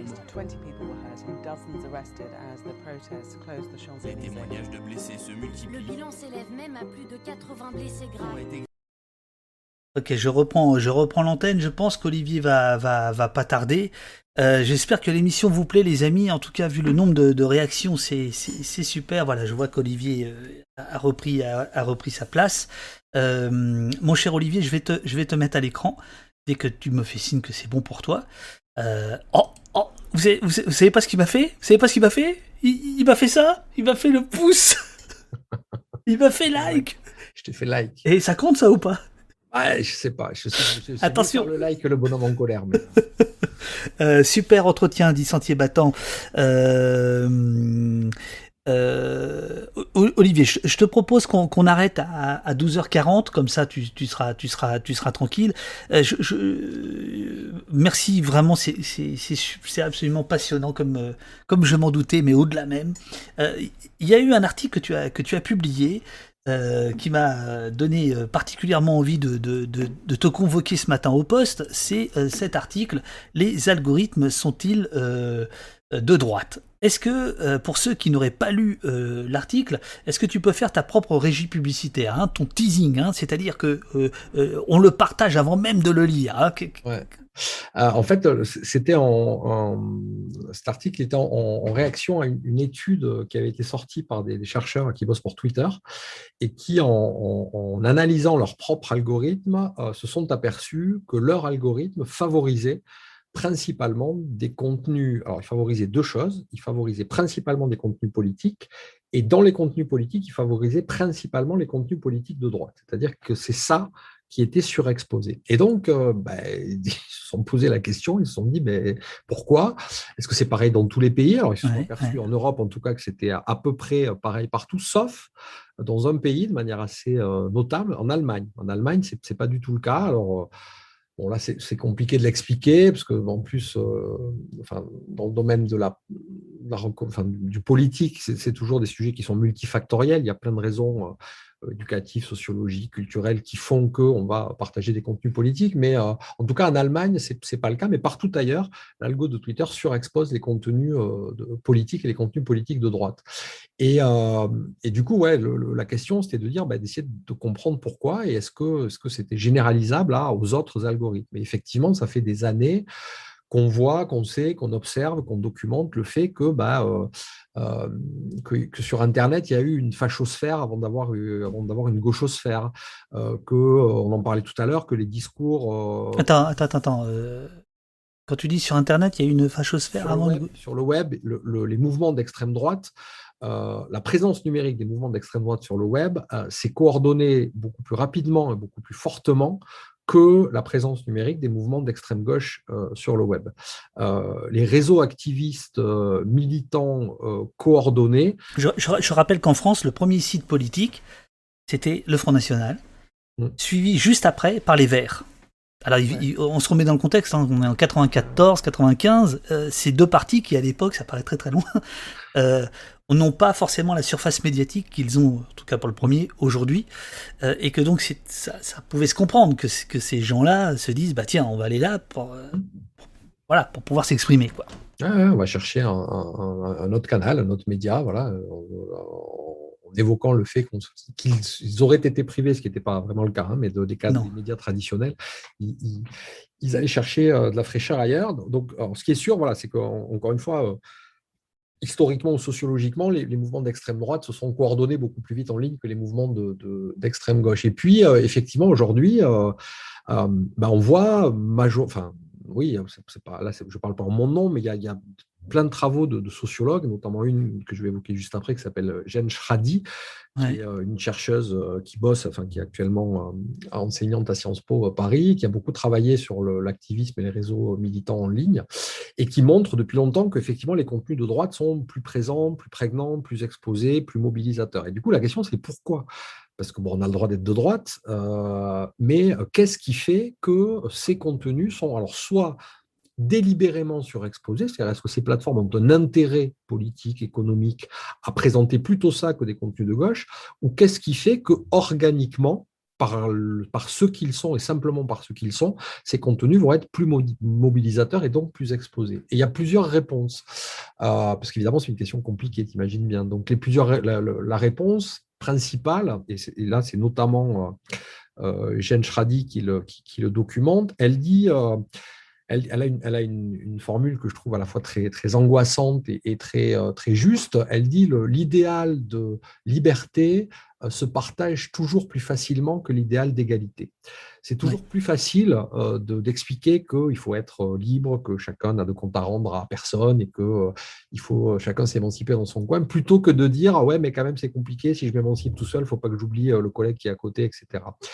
Et, du coup, il y a une vraie euh, dimension, euh, je ne sais pas comment la qualifier, mais enfin euh, qui fait que, bah, effectivement, l'idéal de liberté, il est plutôt défendu par historiquement et, culturellement et politiquement par des partis de droite, et que les partis de gauche soutiennent plutôt un idéal d'égalité. Par le fait aussi, alors il y a, je vais faire un deuxième placement de produit, mais c'est pas pour moi cette fois-ci, donc j'ai presque le droit. C'est pour c'est pour les, les, bouquins qui sont publiés comme les miens, mais chez chez les copains qui s'appellent Hervé Le Cronier et Nicolas Taffin, qui ont monté une maison d'édition qui s'appelle C&F Édition pour Cigales et Fourmis Édition, et qui ont publié plein de bouquins sur l'origine de, des, internets, du web et sur culturellement comment tout ça s'était fabriqué. on s'aperçoit en fait que euh, au début, euh, dans les pionniers de, de l'internet qui étaient en train de se fabriquer euh, à l'époque, on est à la fin des années 70, on a des profils de, de personnalités qui sont le, jour en costume, qui bossent dans des boîtes informatiques euh, euh, et qui, qui sont plutôt des libéraux au sens américain et qui, à la fin de la journée, se foutent à poil, vont vivre dans des communautés, vont fumer des substances illicites et, faire tout un tas de trucs. et, et, et, ce qui explique euh, l'idéologie, voilà, c'est notamment, euh, merci, ce livre de, Fred Turner. Qui, est incroyable, qui est absolument incroyable. qui s'appelle Aux sources de l'utopie numérique. et, on voit bien que finalement, le, le, Internet, le monde aurait été totalement différent si, au départ, il n'y avait pas eu à la fois ces éléments de contre-culture extrêmement forts, venant de la culture hippie, etc., et en même temps des gens qui étaient fondamentalement des geeks libéraux, c'est-à-dire des gars qui voulaient, euh, qui étaient déjà dans une forme de, euh, aujourd'hui on appelle ça le, solutionnisme technologique, c'est-à-dire qui, euh, qui partaient pour principe du fait qu'il y a des solutions techniques, informatiques, algorithmiques à, tous les types de problèmes qui se posent. Et, donc, bref, Internet, le web arrive, débarque, émerge, et, au début, il y a cette idéologie qui est une idéologie libertarienne, euh, qui, une forme exacerbée de, libéralisme, où l'individu est au centre de tout et où la place de l'État, la place du collectif est quand même un petit peu secondaire. Et puis Internet, voilà, se, structure, Internet se, devient un, monde euh, traversé par l'économie, ce qui n'était pas du tout au départ. Il y a des gens qui viennent faire du business. Et puis, euh, il y a des outils qui croissent euh, euh, en, audience et en fonctionnalité. Et derrière ces outils, bah, effectivement, quand on s'aperçoit que pour développer, pour développer sa plateforme, il faut qu'il y ait beaucoup d'interaction et que l'interaction, elle se construit surtout sur des gens qui parlent plus de liberté que d'égalité, et que les gens qui parlent plus de liberté que l'égalité, c'est plutôt des gens de droite. Et donc on revient à ce qu'on disait avant, c'est-à-dire que l'algorithme, il apprend et sur ces données-là, il va donc organiquement, structurellement, surexposer des contenus qui sont plutôt des contenus marqués à droite. Est-ce que j'ai une, mauvaise image euh, des pionniers de l'Internet euh, à la française dans les années 90 ou pour moi, c'était plutôt, euh, c'était plutôt justement le, gauchisme culturel qui, qui, qui, était, qui était mis en avant, le manifeste du web indépendant, Valentin Lacambre, etc. Est-ce qu'on s'est trompé là-dessus? Alors, on ne s'est pas trompé, c'est-à-dire que là, j'ai présenté les choses, je, suis allé vite, hein, bien sûr, mais il y, a, toujours eu les deux. Hein, c'est-à-dire qu'il y, a eu, euh, je disais, euh, dans le bouquin de Turner, là, on voit bien que c'est à la fois des, des, geeks libéraux et, des hippies euh, communautaristes. donc, il y a les deux, et, le, les idéaux d'émancipation de, la gauche ont aussi été présents dans des projets. Euh, oui, oui. À la Cambre, tu parlais effectivement du manifeste du web indépendant un an avant Google, 97. Incroyable. Euh, incroyable. Où, il y avait tout. Hein. Je ne sais pas qui, je sais pas qui sont les gars qui ont rédigé ce truc-là. Je ne sais pas non plus. Il y avait vraiment, c'était des visionnaires, quoi. Et parce que tout était décrit, tout, tout, tout sérieusement. Après à l'intérieur. Et du coup, il y, a eu les deux, mais, mais clairement, il y a, y a, un truc qui a. Alors, euh, là aussi, c'est qu'on ne peut pas dire euh, il y a un truc qui a gagné, c'est-à-dire qu'il y a toujours euh, une galaxie de gauche, enfin d'idéaux progressistes, on va plutôt le dire comme ça, sur le, sur le web. Mais, mais c'est troublant de constater qu'effectivement et mécaniquement, même si on a compris que ce n'étaient pas les algorithmes qui étaient dotés de volonté, ben, les algorithmes finissent par surexposer ces discours de droite. Et après, c'est le problème du. C'est le, enfin, c'est, c'est le problème du bain dans lequel on te trempe. Hein. Si on te toute la journée dans des idées de droite, il y a un moment où même si tu es de gauche, tu vas te dire, euh, il y a un effet d'habituation, il y a euh, un effet de, ce qu'on appelle euh, un biais cognitif qui est le biais de, le biais d'exposition à force de te présenter. Moi, je, je, te le dis franchement, ça, moi, ça, ça affecte mon moral. Hein. Twitter, je, je, suis totalement toxicomane, mais ça affecte mon moral. J'ai l'impression d'être entouré d'une pensée totalement régressive, autoritaire, fasciste, c'est news et ainsi de suite. quoi. C'est épouvantable. C'est pour ça que moi, je, enfin, c'est une des raisons, pas la seule, mais qui fait que j'avais coupé, parce qu'effectivement, plus tu montes en puissance, euh, je ne sais pas, je pense que tu as une, communauté qui est beaucoup plus euh, nombreuse que la mienne, mais, euh, au-delà d'un certain nombre, on, va forcément avoir des effets de, des effets de longue traîne où on va récupérer tous ces discours euh, parasitaires qui sont majoritairement, effectivement, pour les raisons qu'on a déjà évoquées, des discours euh, limite néofascistes. Quoi. Donc, c'est, voilà, ça mine. et puis, le, truc qui devient troublant aussi, c'est que, sans jamais à aucun moment tomber dans des formes de, théorie du complot, mais... Attention, attention, quand, quand, on commence à dire ça, c'est que c'est on est au bord du précipice. Mais euh, non, le, ce, qui a, ce, qui a, été documenté dans les effets de, de, censure euh, euh, arbitraire sur les contenus politiques, sur les grandes plateformes, et notamment sur Facebook, ce qui est le plus documenté, ce sont des effets de censure qu'on ne s'explique pas et que Facebook n'explique pas et qui touche quand même à chaque fois des expressions qui sont des expressions de, on va dire, de la gauche radicale. Alors, il y a eu quelques exemples célèbres, des, groupes, des groupes de, syndicalistes CGT qui, la veille d'un conflit social important à la SNCF, leur, groupe Facebook, qui leur sert de, base d'organisation, se retrouve fermé du jour au lendemain sans aucune autre explication. Il est réouvert quand le conflit, enfin, quand la manif est finie. Et Facebook dit bah, on ne sait pas. On ne sait pas pourquoi il était fermé, mmh ça a été signalé, peut-être ceci, peut-être cela. Donc il s'agit, et vraiment, enfin, je, je, l'ai dit exprès bien sûr, mais je, euh, il s'agit d'être clair là-dessus. À aucun moment, je pense que, enfin, je suis certain que Facebook n'a pas de volonté délibérée de bloquer les syndicalistes CGT euh, à la veille d'un conflit social. C'est pas ça. Mais il y a quelque chose de, de, de, euh, ouais, il y, a toujours cet arrière-plan effectivement qui fait que bah, ces contenus-là, euh, on, disait tout à l'heure hein, sur la modération, euh, les grands comptes, Facebook qui fait gaffe parce euh, qu'il est super vigilant, parce qu'il ne veut pas que ça nuise à son image. Et ben, il, il y, a des zones comme ça, des terrains algorithmiques, des terrains d'expression publique contrôlés par les algorithmes, sur lesquels il y a des formes de vigilance qui sont moins efficaces de la part de la plateforme. Voilà. Et puis après, on est quand même aussi obligé, et là, c'est pas une question de, c'est pas du tout une question de théorie du complot, c'est une question politique euh, de grenouillage et de pantouflage. Le directeur Europe de Facebook aujourd'hui, c'est un monsieur qui s'appelle Laurent Soli, euh, qui a été euh, directeur de cabinet de Nicolas Sarkozy, qui a été directeur de campagne de Nicolas Sarkozy et qui a été embauché par Facebook à la suite des réquisitions, enfin, à la suite de l'enquête que le fisc était en train de mener pour obliger Facebook à payer plus d'impôts et les impôts qu'il devait. Et bizarrement, Dès que, et donc Facebook a créé un poste de vice-président Europe ou vice-président de France à l'époque qui n'existait pas, et il a embauché Laurent Soli, qu'il est venu chercher directement dans, dans, le, cabinet de Nicolas Sarkozy. Et bizarrement, du jour au lendemain, les réquisitions fiscales contre Facebook se sont arrêtées ou se sont résolues à l'amiable. L'enquête a cessé. Voilà. Donc, dire cela, euh, ce n'est pas dire qu'il y a un complot de mmh Facebook contre les gauchistes ou contre le reste. C'est dire toutes ces sociétés, mais c'est le cas de Facebook, mais c'est le cas de, le, vice-président, euh, pareil, euh, euh, le vice-président, je ne sais plus, Europe et Monde, je crois, ou un truc comme ça, parce qu'ils ont toujours des titres chelous là, de Facebook, c'est Nick Clegg. Nick Clegg, c'était l'ancien l'ancien ministre du, Royaume-Uni qui avait milité contre, le, contre le Brexit et, qui se retrouve en poste chez Facebook à traiter des questions de neutralité politique c'est quand même, euh, il y a un moment, c'est quand même troublant. C'est quand même troublant. On ne peut pas ne pas poser la question. Et encore une fois, euh, pas du tout, pas du tout de théorie du complot là-dessus. Ça se fait, enfin, ça se ça s'est toujours fait dans toutes les sociétés de tout temps.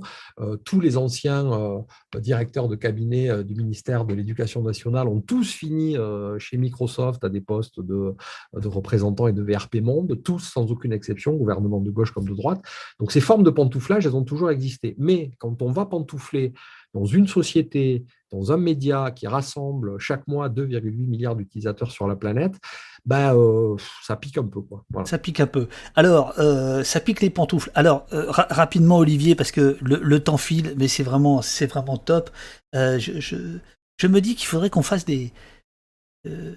pourquoi on ferait pas une espèce de club de la presse de, de je sais pas, de, gens comme toi, vous seriez deux, trois, et puis on se verrait de temps en temps et on pourrait évoquer l'actualité numérique. Je sais pas ce que tu en penses, mais je te, lance ça comme ça. Ah ouais, non, mais moi, j'ai toujours plaisir à discuter avec des gens euh, de ton, de ton acabit euh, oh. sur, des, sur des sujets. Euh, tu dis ça parce que je pantoufle au poste, grosse société.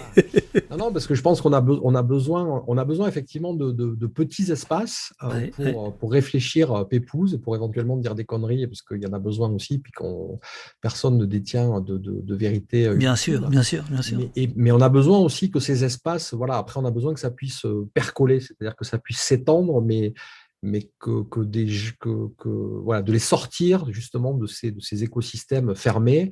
Et donc, euh, et donc, peu importe que ça se fasse sur WhatsApp, tant qu'après, on peut faire un export. C'est ça. Ouais, ouais. non, non, mais ça, tu... son site perso. Donc, ça, c'est vraiment vital. Et après, ouais, bien sûr, on a besoin. On, a besoin on, on, en reparlera, Olivier, mais euh, vraiment, euh, voilà, je, trouverais ça super qu'on se retrouve de temps en temps à plusieurs à, à, réfléchir à ces questions-là pas nécessairement avec une actualité particulière, mais, mais comme ça, voilà. Alors, question à la, volée de Colette. quid des groupes privés Facebook? Je participe à Facebook uniquement à cause de ces groupes. Ouais, alors les, groupes privés Facebook, c'est très intéressant dans le sens où euh, le, premier problème qu'on a avec Facebook, c'est qu'on ne sait jamais à quel moment c'est un espace public et à quel moment c'est un espace privé. Or, l'espace public en démocratie, c'est vital. Et la capacité de mettre une frontière, une barrière claire entre le moment où c'est public, le moment où c'est privé et le moment où c'est intime, si on perd ça, ben, on est effectivement dans des sociétés euh, de l'ordre du totalitarisme ou de la surveillance. Euh, Facebook, fondamentalement, c'est un espace privé, puisque pour aller sur Facebook, il faut s'inscrire sur Facebook.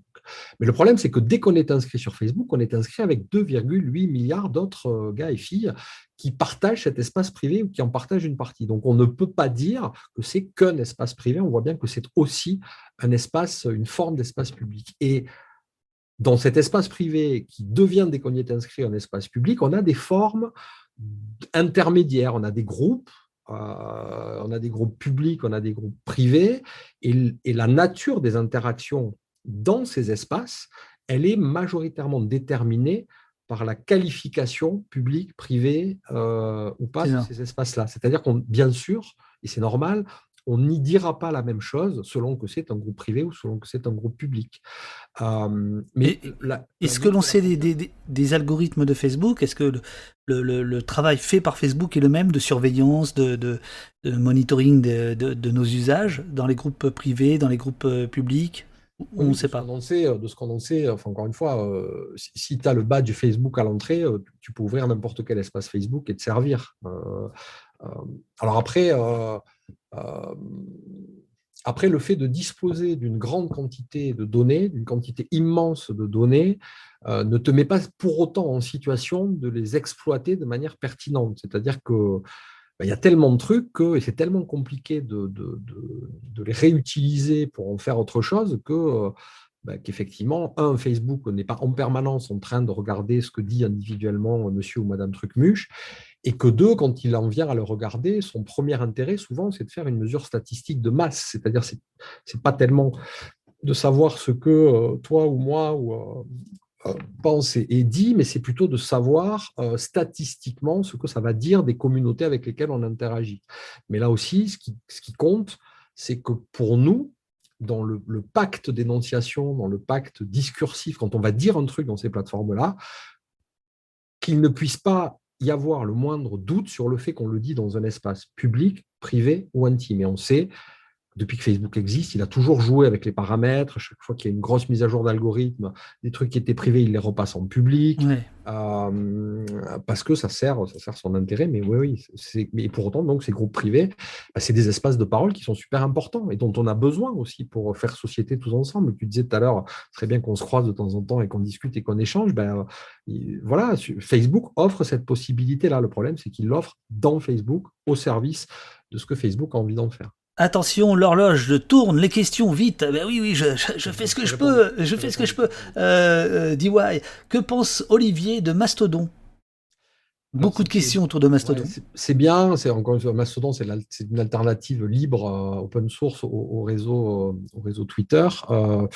C'est bien. après, le problème des réseaux sociaux, c'est que si on y est tout seul, c'est moins rigolo. Voilà. Donc, c'est de dire très trivialement, il y, a, y a toujours, chaque fois qu'on a cherché à inventer le nouveau Facebook, le nouveau Twitter, etc., il y a toujours un problème qui est un problème d'amorçage, c'est-à-dire qu'on va, on ne va sur ces sites-là que parce qu'on y est déjà en compagnie de ses proches. Et et la grande force mais aussi la grande intrusion de ces sites quand ils se sont créés, c'est que dès que vous arrivez sur Facebook, le premier truc qu'ils vous proposent, c'est d'importer vos contacts euh, Gmail, enfin, vos, contacts d'adresse mail pour retrouver des gens.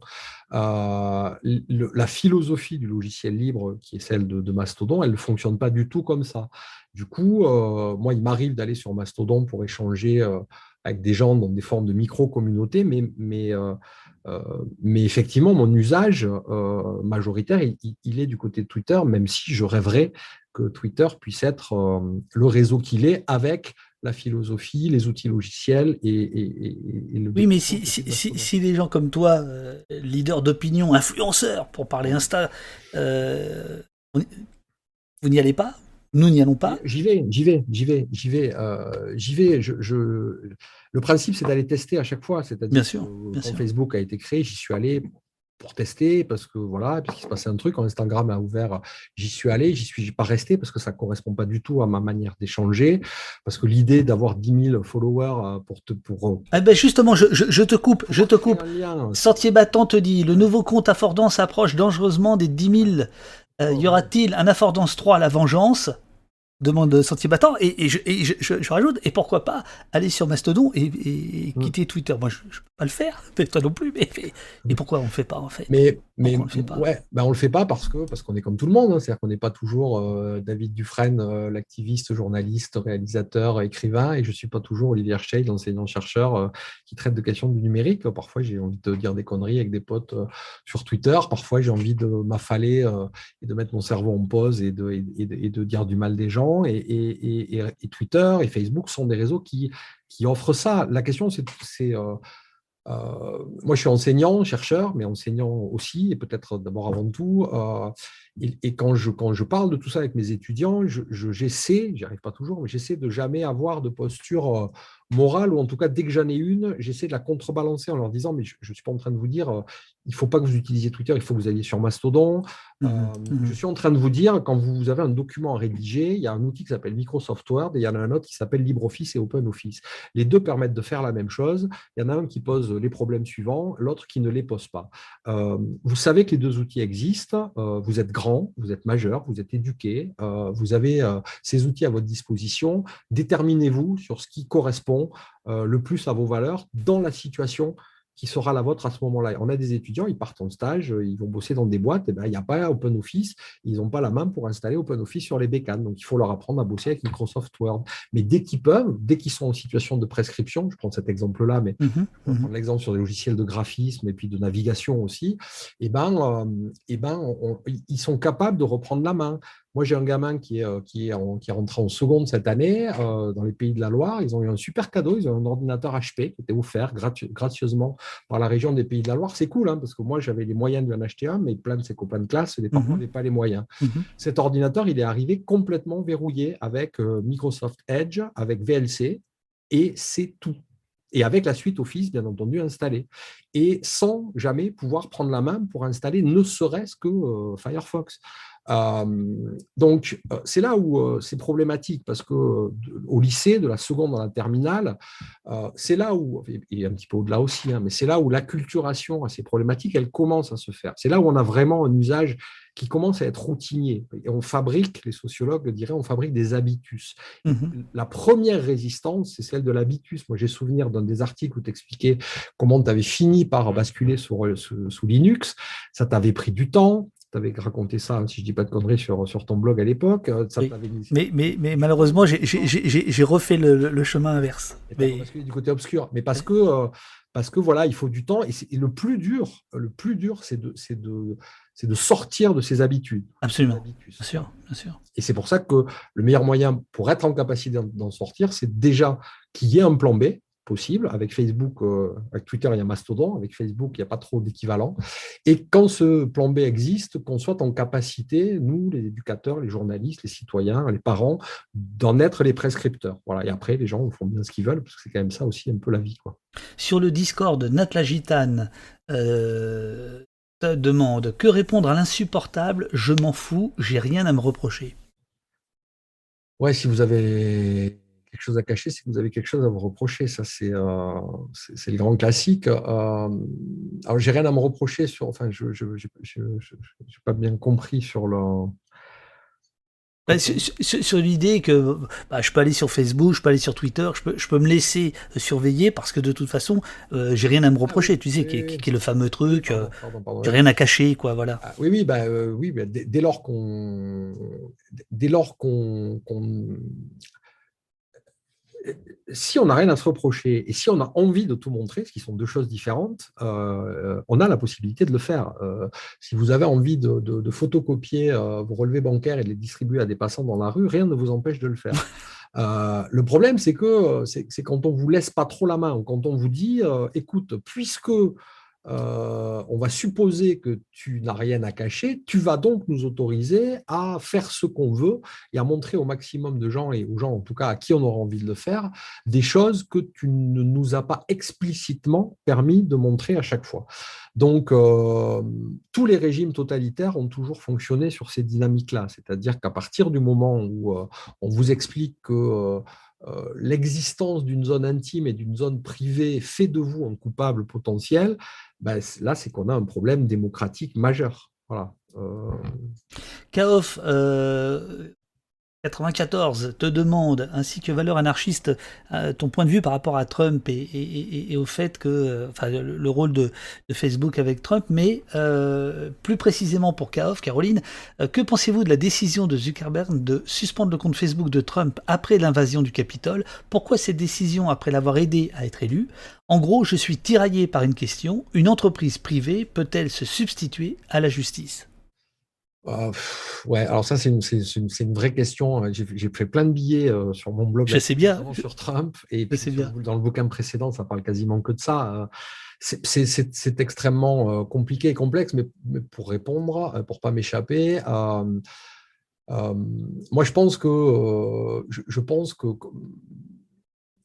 quand on accepte d'aller sur Facebook, que l'on soit Trump ou, ou Géraldine. Géraldine Trump. Géraldine Trump, on, euh, accepte. On n'en parle jamais assez d'elle. Elle a un rôle central. Euh, je trouve que pour que ces sites-là euh, soient légitimes, la, première source de légitimité, c'est la cohérence.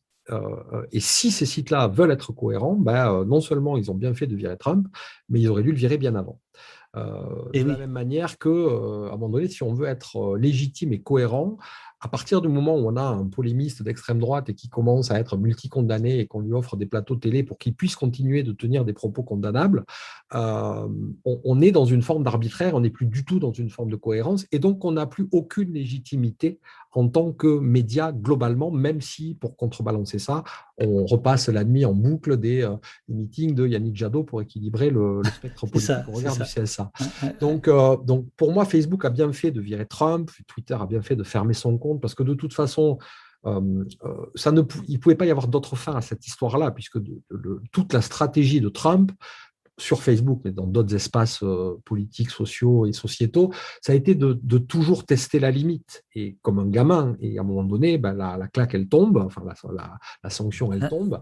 Et la sanction, Trump avait à, sa disposition tous les outils pour euh, se mettre en situation de victime, ce qu'il avait toujours fait par ailleurs.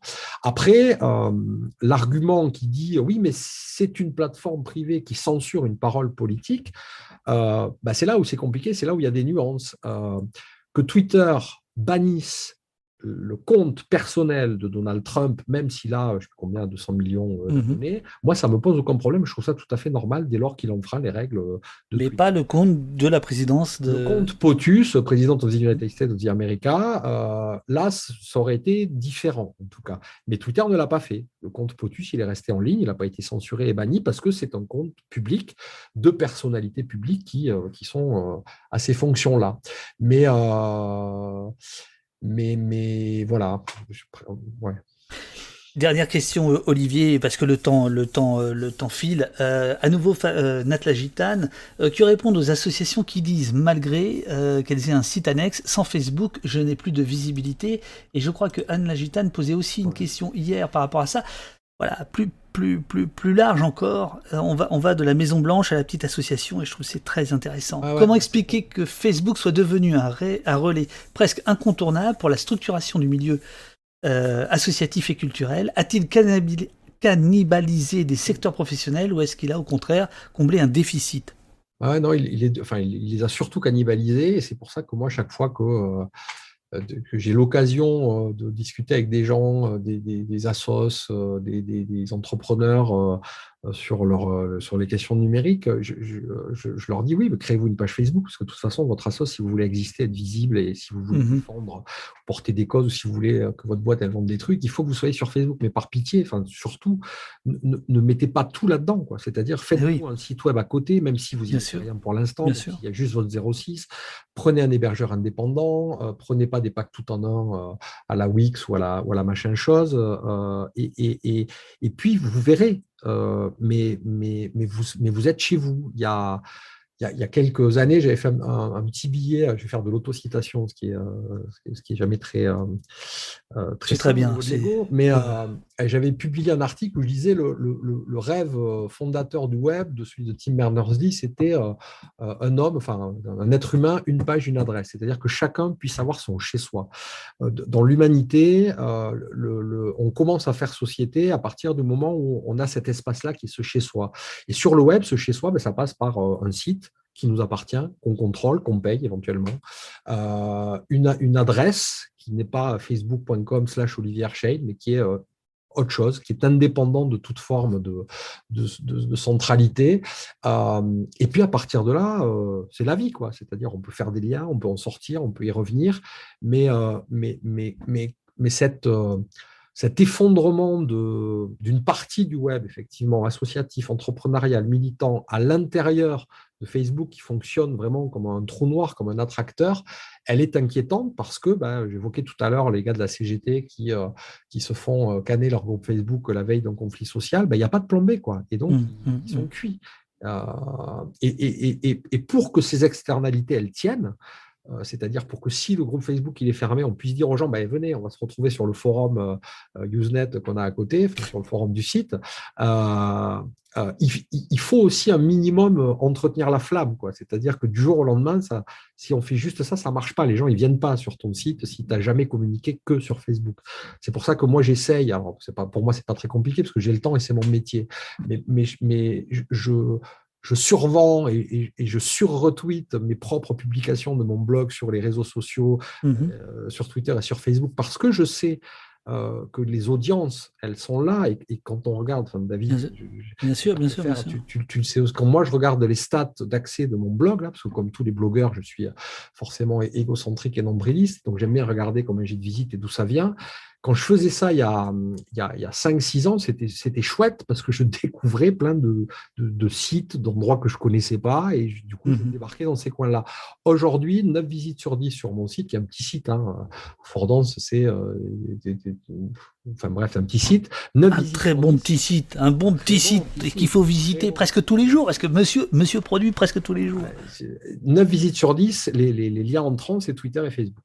Il n'y a plus que ça. Donc, c'est-à-dire que euh, ces je me suis, enfin, euh, je suis dans une situation où je suis aussi coupé de ces externalités qui avant euh, étaient super intéressantes et super riches. Et, du coup, ben, voilà. Pour... Alors, c'est, non, non, je vais te dire, moi, c'est la raison pour laquelle je, je maintiens depuis 94 mon site. je, je remercie infiniment Eurial qui maintenant m'aide pour la partie au poste dans mon site. Euh, il y a l'infolettre, euh, c'est-à-dire, euh, moi je, pense toujours à, ces moments de, repli. Je, trouve, pour rester sur Facebook, il y a eu il y a quelques mois, tu sais, la fermeture de tout un tas de pages militantes, militantes à gauche, et j'étais quand même assez étonné, je, le dis franchement, que ces gens-là n'avaient pas pensé une seule seconde des solutions de, repli. C'est-à-dire que se sont retrouvés, effectivement, c'est extrêmement dur, et par ailleurs, je pense que la, qualité de, l'audience n'est pas la même selon qu'elle vient de, Twitter ou de, ton infolettre. Voilà. Ah oui, oui, tout à fait. Ouais. là aussi, tout est, tout est segmenté pour reprendre les, mots des gens du marketing, mais euh, mais, euh, mais après, y a, c'est pour ça que moi, je, j'adore mon taf d'enseignant, euh, et, et c'est pour ça notamment que je, je, ça m'intéresse de continuer de bosser avec des publics entre 18 et 18 et 25 ans, pour le dire vite, mais euh, parce que il y a un vrai, enfin, il y a une vraie habitude, et effectivement, si, si tu n'installes pas ces habitudes-là à ces moments-là de, de de, leur vie, euh, et ben tu, perds du temps. Et si tu arrives à le faire là, ça ne prend pas toujours, hein, euh, mais, euh, mais c'est super important de, pouvoir le faire à ce moment-là et de leur montrer à ce moment-là qu'il il faut des plans B, que ces plans B que, que, que, l'avenir n'est pas écrit, que peut-être demain il n'y aura pas Facebook. Euh, euh, hier, il y avait une étudiante qui venait de se, pirater se faire pirater son compte Instagram qui, qui, est, qui, est venue me voir parce qu'elle était un peu en mode, en mode panique. Et, et, effectivement, elle, elle, toute sa vie était sur Instagram, c'est-à-dire que elle, elle, n'utilisait plus de elle, elle, ses, son, son, ses contacts, ses amis. Je lui dis, mais mettez un mail à, à, vos contacts, à vos amis pour leur dire mmh. que votre compte a été mmh, mmh. piraté et que voilà, ils fassent gaffe. Elle dit, mais j'ai pas leur mail, enfin, j'ai tout sur Insta, je ne peux pas les contacter autrement que là. Donc, si mon compte il est piraté là, je suis, je suis enfermé. Et donc, voilà, ben là, il faut installer euh, effectivement ces horizons et ces alternatives possibles.